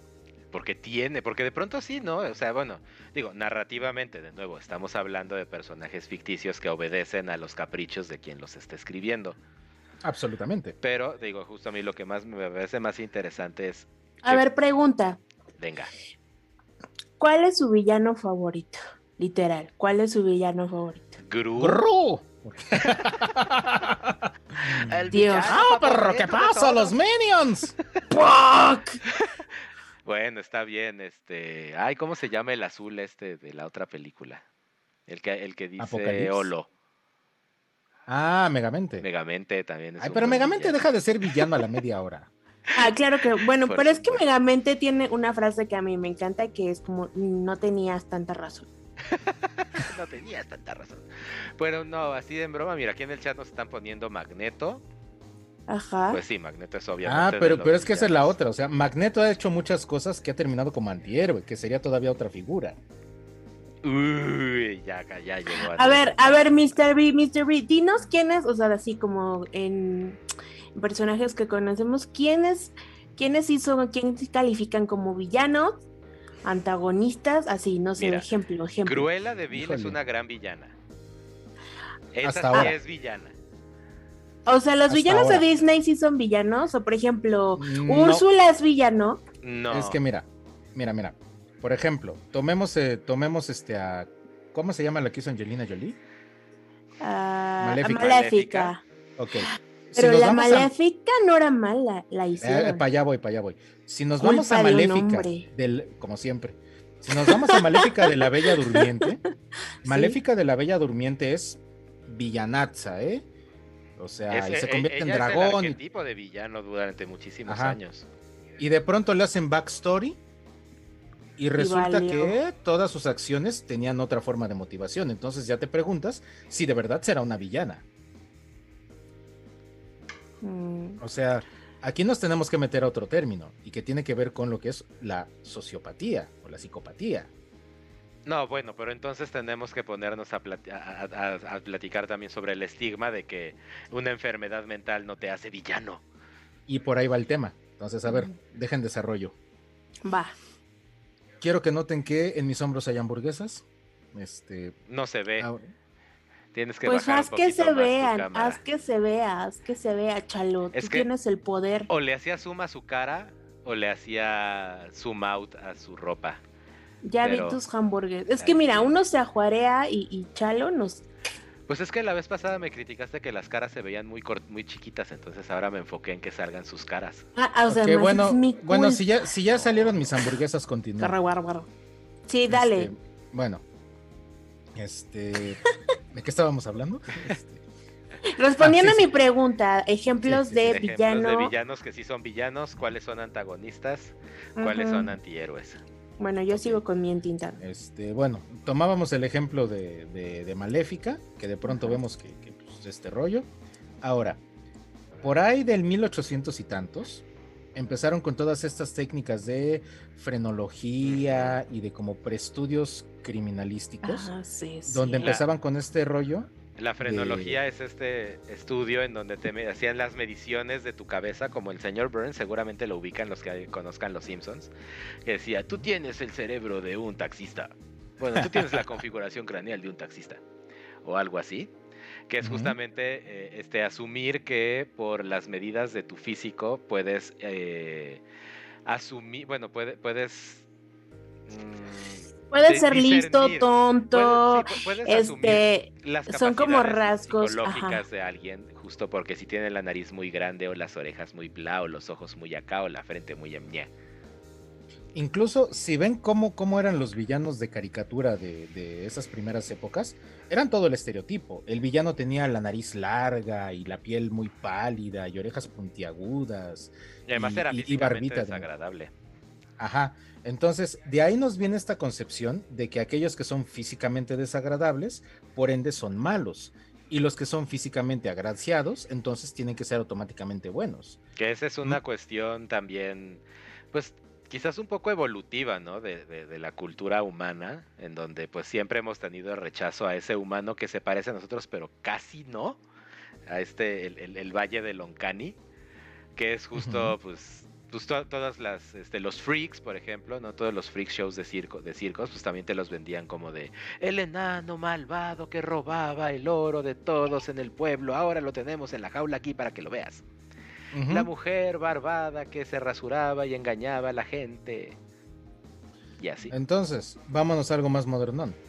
Ted Bundy, asesino, psicópata, claro que es un villano entonces, ¿qué es lo que pasaba? Que sus fans decían, ay no, pero es guapo, como es guapo no puede ser malo. Claro, obviamente. Entonces, también se trata de que entendamos eso. Algo que es del orden de lo, de lo comportamental y de lo motivacional, de pronto lo basamos en una cuestión de aspecto, este, y de pronto los, los se vuelve más difícil como poder detectar o poder establecer eh, ¿qué, onda? O sea, ah, esta persona es bonita, pero hizo algo malo. No es mala, solo está confundida. Es guapo, voy a votar por él para que sea mi presidente. Obviamente. Este, entonces, ah, si nos vamos a los cómics, que es donde hay ejemplos un poco más tangibles, el Duende Verde yo lo pondría como un villano. Porque el Duende Verde lo único que quiere es darle en la torre a Spider-Man, darle en la torre a la ciudad. No tiene ningún, ningún back como para que puedas generar esa forma de empatía de decir de no, no manches, es que sí ha tenido una vida difícil, igual y por eso reacciona de esa manera, o sea, no.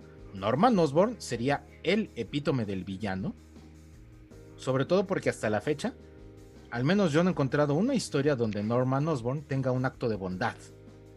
¿Qué me dicen de Freddy Krueger? Ah, es que Freddy Krueger es uh. otra cosa. A Freddy Krueger lo hicieron villanesco a través de la discriminación y el prejuicio. De hecho.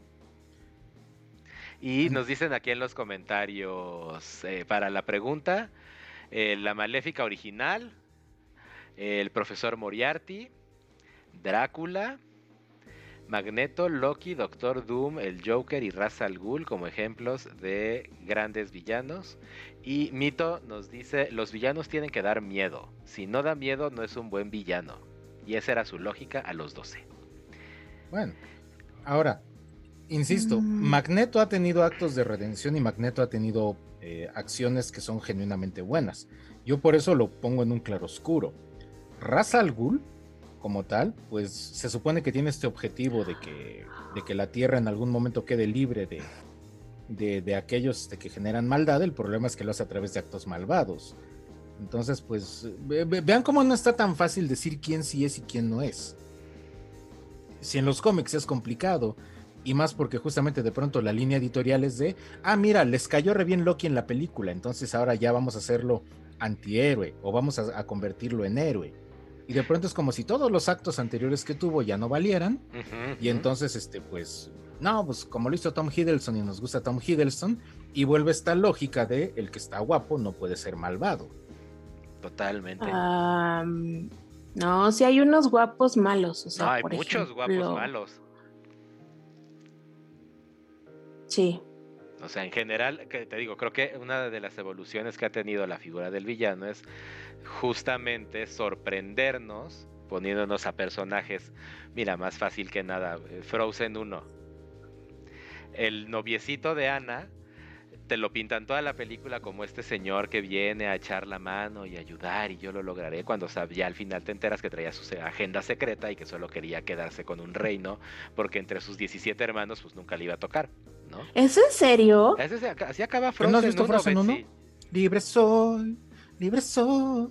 No me acuerdo, la verdad. Terminan, están en un lago congelado. Este, Ana está a punto de morir de maldición congelado, congeladora y solo un beso del verdadero amor puede salvarla.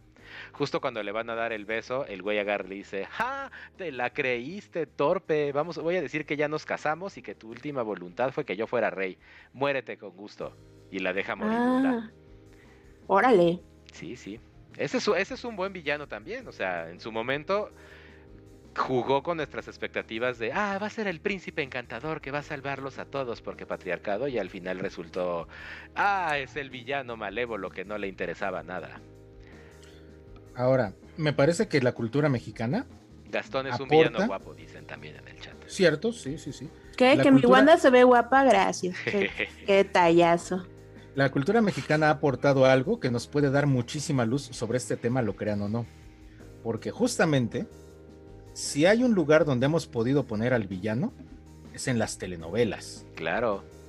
Entonces, en las telenovelas, el villano o la villana son personas bien parecidas. Son personas que tienen una agenda. Son personas que lo que les perturba es la aparición del protagonista, que siempre tiene todas estas características de ser un halo de pureza, un dechado de virtudes, o sea, o sea está, está la Virgen María y está María la del barrio. Este, entonces, aunque sea una cuestión estereotípica y aunque la agarremos de cotorreo, lo cierto es que quienes se dedicaron a esto tenían en claro un par de cosas. El villano engaña, el villano quiere quedarse con el bueno bueno, con el guapo guapo. O sea, todos sabemos que es una persona villana y ahí comienza esta cosa que tú, que tú te cuestionas de, de la necesidad de revelar su plan malvado. En las novelas, o al menos en las que yo me quedé de referente, Sí, todavía. Sí, seguramente. Este, entonces siempre era así de. Y entonces, cuando María Candelaria vaya a tal lugar, será asesinada y todo el mundo pensará que fue un mero accidente.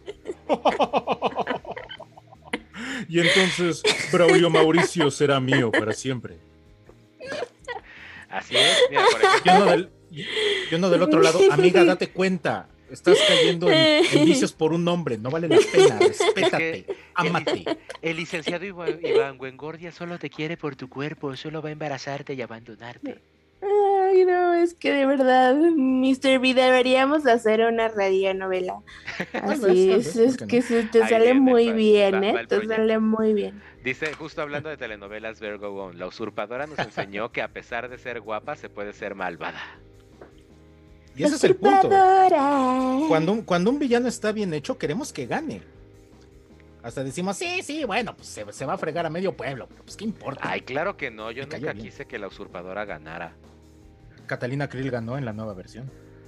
¿En serio hay una nueva versión de Catalina? Aunque usted no lo crea. No me pregunten por qué lo sé, pero lo sé.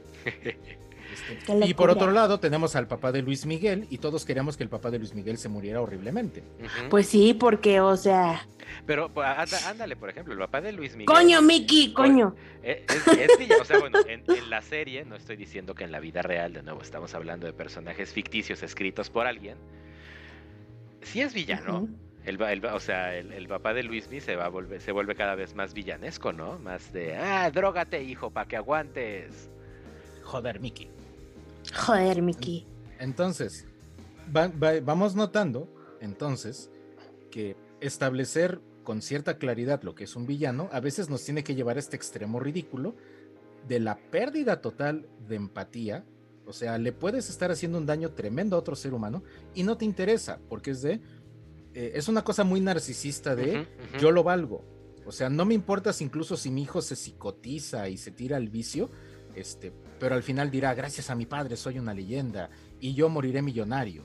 Este, o sea, o sea, vean cómo se trata de una cosa egoísta. Por eso les digo que muchos de los ejemplos que ponen, pues algunos son caen en esta cosa del claroscuro, este, porque Magneto lo que quiere es que los mutantes vivan en paz. Este, sí. Eh, y digo, probablemente sus métodos son reprobables. Pero entonces. A ver, mira, por ejemplo, mi, villano favorito sería el doctor Hannibal Lecter. Absolutamente. ¿Qué más quisiera yo que tener esa super biblioteca, ese guardarropa, ese estilo, ese peinadito de Matt Michelson y hablar con acento británico? A pesar de ser una especie de gente. raro. Y comer, y comer súper rico, o sea, qué rico. Obviamente, hay unos estofados de pierna de, encerrado. Oye, qué, qué Con patitas. unos, este, cuando, ¿cómo se llama esto?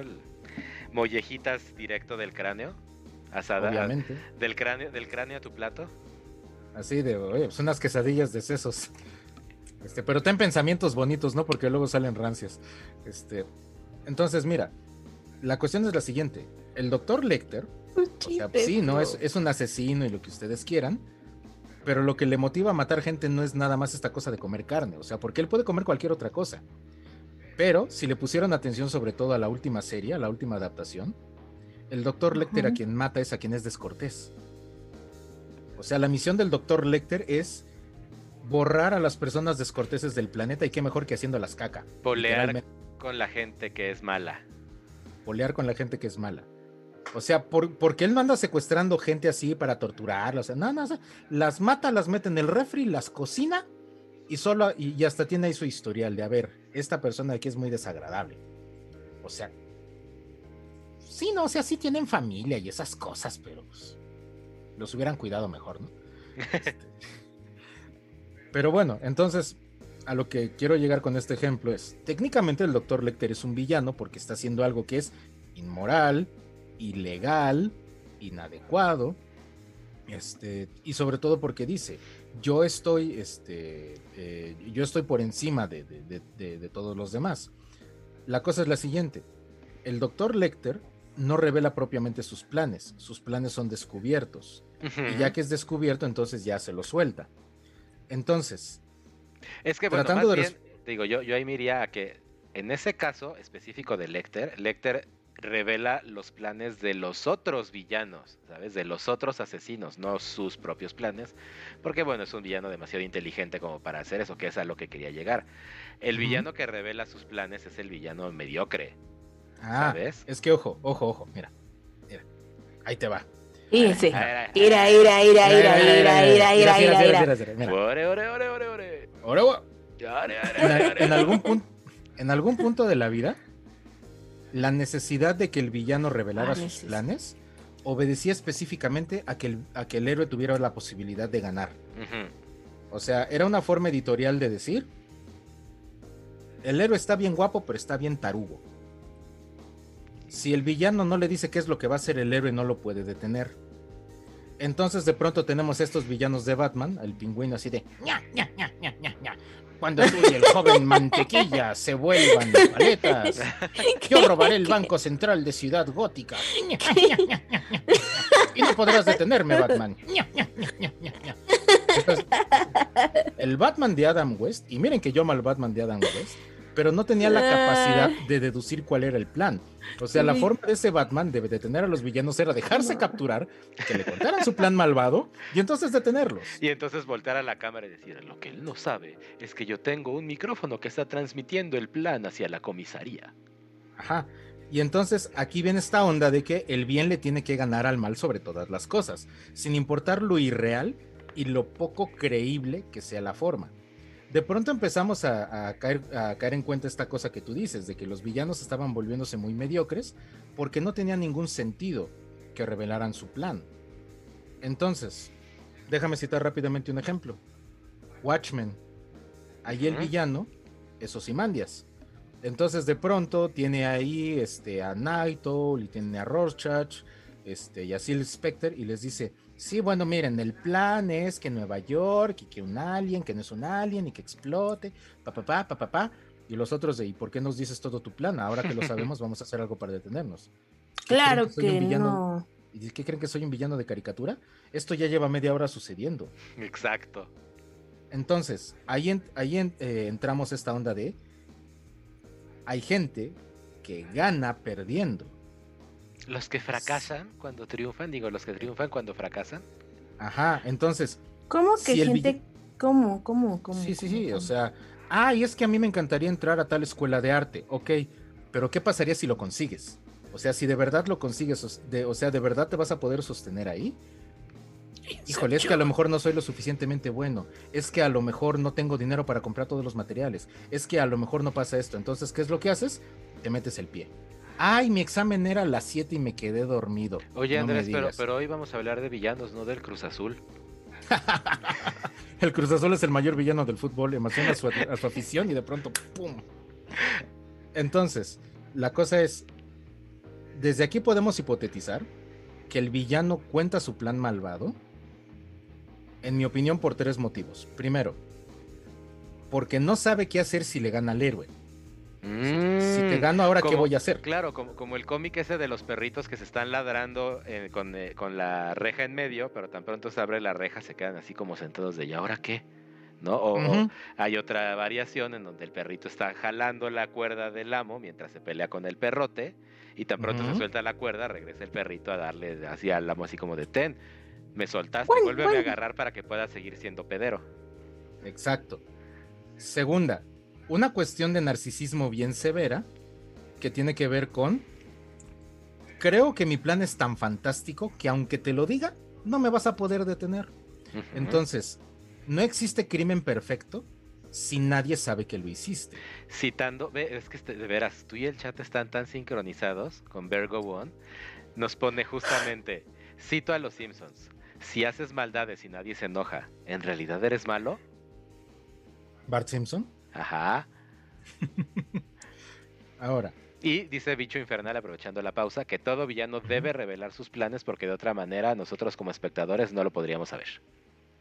es que también esa es, esa es la cosa. O sea, nosotros nos podemos enterar incluso hasta el final. Este, o Ujú. sea, esta onda de la cuarta pared también es un recurso, pero eh, eh, ahora la ter- el tercer motivo al que, al que quiero llegar es el siguiente. El villano tiene esta necesidad de, de- de revelarnos su plan para ser admirado, para ser este, para ser reconocido, pero sobre todo porque muchas veces el villano no espera que las cosas salgan bien. Entonces, en el número de 80 aniversario que salió del Joker, aprovechando que ya si les puedes compartir mi escrito del Joker te lo agradeceré. ¿eh? Este sa- sale lo siguiente. Es una historia ficticia donde el Joker no solo vence a Batman, sino que lo mata y le revela al mundo que es Bruce Wayne. Entonces, este pasa todo este rollo de que Gótica le comienza a celebrar un homenaje a Batman. Entonces Joker dice, durante el homenaje de Batman, me voy a poner un montón de bombas y me voy a inmolar con todos los que vinieron a rendirle tributo a Batman. O sea, ese es su plan. Es un Y gran lo plan. podemos ver en todo momento, ¿no? Y ahí está el Joker entre la multitud y todo el rollo. Y de pronto ve que, que la multitud, de hecho, no está triste, está feliz. Están celebrando la vida de Batman, todo lo que hizo. Llega Superman a dar su speech. Y Joker, pues ya, ya está a punto de, de- de inmolarse y dice: Híjole, pero después de esto, ¿qué? O sea. O sea, es que me, me- me voy a inmolar y no. ¿Qué, qué no va a venir nadie a detenerme? El mismo Ah. Joker de Ledger se avienta su diálogo de este con quién con el pues sí con el mismo Batman, ¿no? Le dice, "S- "Somos como perritos persiguiendo un coche, no sabemos qué hacer cuando lo vamos a alcanzar." Ajá. Entonces, el final del cómic está padrísimo. Porque Joker decide no hacerlo porque dice, es que el único que era el lo suficientemente inteligente para detenerme ya no existe, ya le gané. O sea, ¿con quién me voy a pelear? ¿Con Superman? O sea, Superman me da hueva. Así tal cual lo dice. Digo, no hueva porque en inglés no existe, pero. Entonces, el Joker cae en una depresión bien severa porque dice: Ya, ¿qué caso tiene que sea yo villano si ya no hay nadie que tenga la posibilidad de detenerme? claro. Pues sí, pues sí, o sea, me, me disparé en el pie, qué güey. Que digo, Ah, ya, sí. ya pa- para, para aterrizarlo a la realidad, ¿no? E ir cerrando un poquito porque llevamos dos horas y media de, de podcast. Ea. Eh, los asesinos seriales, retomando, regresando a ese tema, es, una, es un recurso que se utiliza seguido, ¿no? Que te dejan, que dejan pistas y que dejan homenajes y que dejan como esta onda de yo soy más inteligente que las fuerzas este, de investigación de donde sea que esté, eh, me la van a superpelar porque yo soy súper listo y por eso puedo darme el lujo de dejarles pistas. Y si son suficientemente listos como para interpretarlas, entonces me lo merezco. Merezco ser capturado. ¿No? Me ganaron en Básicamente. mi propio juego. Entonces, si me permites nada más, este. El Joker dice en esta historia que les platico: ¿Qué voy a hacer con toda esta maldad? Y termina volviéndose un burócrata. Tiene todo el sentido. Tiene todo el sentido. Pues claro. Blo- blo- Entonces- bloqueándole los procesos legales a la banda. No, sí, sí, pe- pero eh, a, lo que, a lo que voy es que cuando tienes esa necesidad de hacerle daño a los demás, sale de algún modo. O sea, no es nada más asesinando y masacrando gente. O sea, la persona que deliberadamente te niega un trámite, la persona que deliberadamente hace algo sabiendo que te va a afectar, el vecino que deja el coche estacionado sabiendo que tú sales a las 6 de la mañana y que no te va a atender cuando le vayas a tocar de, oye, vecino, este, ¿qué onda? Este, todos esos que ponen sus intereses por encima de los demás, estando conscientes de que van a afectar a alguien, pueden caer en esta cuestión de la villanía. Pero el- el- la diferencia sería, él no me importa. Los asesinos seriales de los que tú hablas son de, no me importa, yo voy a seguir matando gente hasta que me agarren. Si es que me agarran. Claro. Y si no tengo, y si no tengo yo que hacerles la chamba, dejando una pista súper obvia, a ver si ya finalmente alguien me puede detener. Porque, Sí. ¿qué creen? Yo no me puedo detener solo. Dice, el- dice el asesino del zodiaco que siguen sin encontrar. Ajá. Pues sí, así es. Entonces, pues bueno, creo que hemos ñoñado suficiente por esta noche. Ya casi son las nueve de la noche, amigos. Virgen purísima. Así es. Entonces es hora de ir a cenar. Es hora de que yo ustedes también vayan a cenar, por favor. Ya casi termino eh, de entintar esta Wanda, pero en cuanto esté lista, pues se las comparto a ver quién sí, Sí, se sí. Yo me, apunta. yo me anoto al, al Draw Your bueno, al Color Your Wanda Challenge. Gracias. Sonido la Wanda. excelente da, da, esa da, da, Wanda. da, da. También ponen el amor apache entre Batman y el Joker. Bicho dice, con tanta maldad podría volverse hasta maestro. Y Virgo One nos aclara que es una frase que Nelson le dice a Bart cuando Bart usa el subterráneo abandonado para destruir la escuela. Y finalmente Gus dice, este es el otro rollo del monólogo del villano, por lo general ocurre cuan- porque es el medio a, a través del cual el escritor explica elementos cruciales del relato. Y aprovechando que ya están en vivo, te dicen Betsy que si ya leíste a Gus. Ay, Gus, no, aún no, me vas a matar, qué pena, pero he tenido muchísimo trabajo. La villana, la villana. Gomen. Gomen, ya esta semana lo hago, Gusito, gracias por tu paciencia. Y pues nada, vamos a empezar ya la despedida. Les agradecemos como siempre que se hayan aventado aquí a acompañarnos en nuestros debrayes, a seguirnos el juego. Nos encanta, nos encanta tener los comentarios. La verdad es que justo creo que es lo que pensamos que le hacía falta al, al podcast. Dice Quantum Waveform Do, llegué tarde, luego ve el video on demand. Recuerda que mañana Sí, entre, bueno, pero más seguro el lunes ya nos vas a poder escuchar en Spotify, en cualquier lugar de podcast, en Apple Podcast, en Google Podcast, en lo que tú quieras. Y también nos puedes volver a ver en vivo, puedes ver justo cómo se aventó Betseru, este súper dibujo de Wanda. Eh, super Wanda. En YouTube, youtube.com, diagonal PE de podcast. Ahí pueden ver los P de Podcast Live pasados, los últimos dos. Uy, recuerda lo de lo de las propuestas para llamar a la comunidad la comunidad, este, que no sea pederos. Este. Ah, sí, este también, pues de nuevo, Facebook ese es el ese es el lugar donde nos juntamos todos a echar la platicada también, entonces pues vayan a, poner ahí su idea de cómo cómo se tiene que llamar la comunidad de PD que escuchas. sí. Y pues, pues bueno. Mr. B, muchísimas gracias por venir a compartir tu ñoñismo.